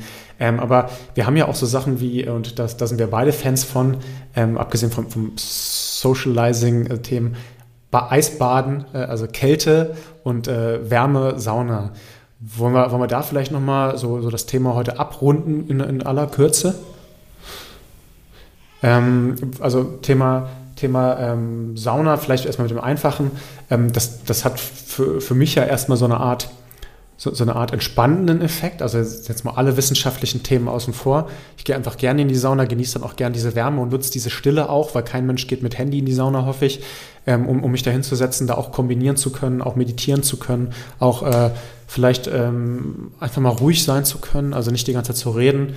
Ähm, also, also allein das und, und dann auch äh, danach zwischen den Saunagängen mal ein gutes Buch zu lesen. Ähm, aber wir haben ja auch äh, wissenschaftliche Themen, die, die, oder sag ich mal, Effekte, die daraus hervorgehen. Ähm, ähm, äh, BDMF, weiß ich, äh, Muskelzuwachs, also äh, Brain-Derived Neuropathetic Factor, ja, ähm, Mus Muskelzuwachs, äh, dann tatsächlich auch sehr krass, wenn man das auch übertreibt. Ähm, und eine der wenigen Sachen, wo man ähm, mit, mit, mit Maßen natürlich sagen kann, mehr hilft da halt auch mehr. Das ist schon spannend, weil das ein Tool ist, was man doch recht häufig anwenden kann. Ähm, wie nutzt du Sauna und wie würdest du Sauna empfehlen? Genau, also ich nutze das so wie du eigentlich, ja. Also ich finde das einfach äh, ist angenehm. Ich würde gerne öfter in die Sauna gehen. Ähm, ich muss meinen Mann noch ein bisschen bearbeiten, dass wir endlich meine eigene hier aufbauen. hier steht, schon hier seit, steht seit Jahren in, in, Planung, aber ich hoffe, wir kommen mal zur Umsetzung. Ähm, wissenschaftlich betrachtet ähm, sind vier bis sieben Mal pro Woche. Mhm gesundheitsförderlich, ja, also ähm, dreimal ist, ist schon ne? gut. Ja, dreimal ist schon gut, viermal ist besser, siebenmal ist noch besser. Ähm, 57 Minuten sollten es insgesamt über die Woche verteilt sein, in Verbindung äh, mit ähm, auch Kälteanwendung, ja, also dass man dann eben auch ins kalte Wasser geht danach. Mm, also bei der Sauna ist es so, wir tun ja erstmal auf jeden Fall schon mal was für unser kardiovaskuläres System. Ja, wenn wir das eingangs angesprochen haben, das ist der häufigste Sterbegrund. Also ist wissenschaftlich betrachtet, müssen wir da am meisten tun. Also ist Sauna und Eisbaden schon mal etwas äh, neben Bewegungen, was dieses System einfach immens stärkt. Ja, also wir, mhm. wir ähm, arbeiten an der Gefäßelastizität, was Bluthochdruck vorbeugt. Wir ähm, arbeiten an der ganzen Zirkulation. Ähm, ähm, ja, also das ist äh, äh, einfach etwas, was sich da ähm, positiv ähm, auswirkt. Mm. Und dann haben wir bei beidem, also sowohl Saunieren als auch Eisbaden durch die Hitze und die Kälte, ähm, wird so ein bisschen so diese, diese, ja, ich sag mal, die Müllabfuhr in der Zelle äh, gestärkt und an, angesprochen, ja, sodass eben die Zelle natürlich durch ihren normalen Stoffwechsel auch immer ähm, Abfallprodukte ähm, ansammelt sozusagen und ähm, da Reparaturen stattfinden müssen und die werden halt durch Hitze- und Kälteanwendung, diese, diese Maschinerien, sage ich mal, ähm, werden dadurch gestärkt. Ja, so dass wir mhm. das ganze Redox-System des Körpers, ja, das zelluläre, ähm, ja, Management von ähm, reaktiven Sauerstoffradikalen, äh, um eben ähm, das stärkt es einfach, ja, dass das passiert. Also da haben wir schon mal mhm. ähm, zwei Effekte, ja, die man eigentlich so mit so einer entspannten Atmosphäre, sage ich mal, relativ leicht sich, sich abholen kann. Also das sollte man so regelmäßig wie möglich eigentlich machen. Okay, das, äh, das, das reicht mir, glaube ich, für, für, für, für, die Effekte. weil weil ich, ich glaube, wir strapazieren sonst unsere Zeit heute extrem.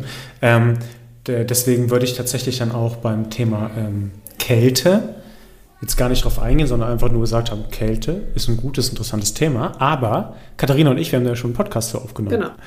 Ne, also da guckt gerne mal, guckt gerne mal, ich weiß nicht genau, welche Folge es ist, es ist relativ am Anfang unseres Podcasts. Wenn nicht, sucht ihr einfach mal Kälte, äh, Katharina Kessel, Dominik Barko.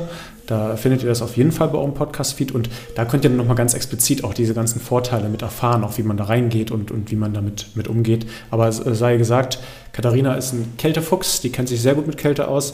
Ich springe ja auch ab und an mal in die Eistonne und beide überleben war ganz gut. Also äh, scheint, scheint zu funktionieren.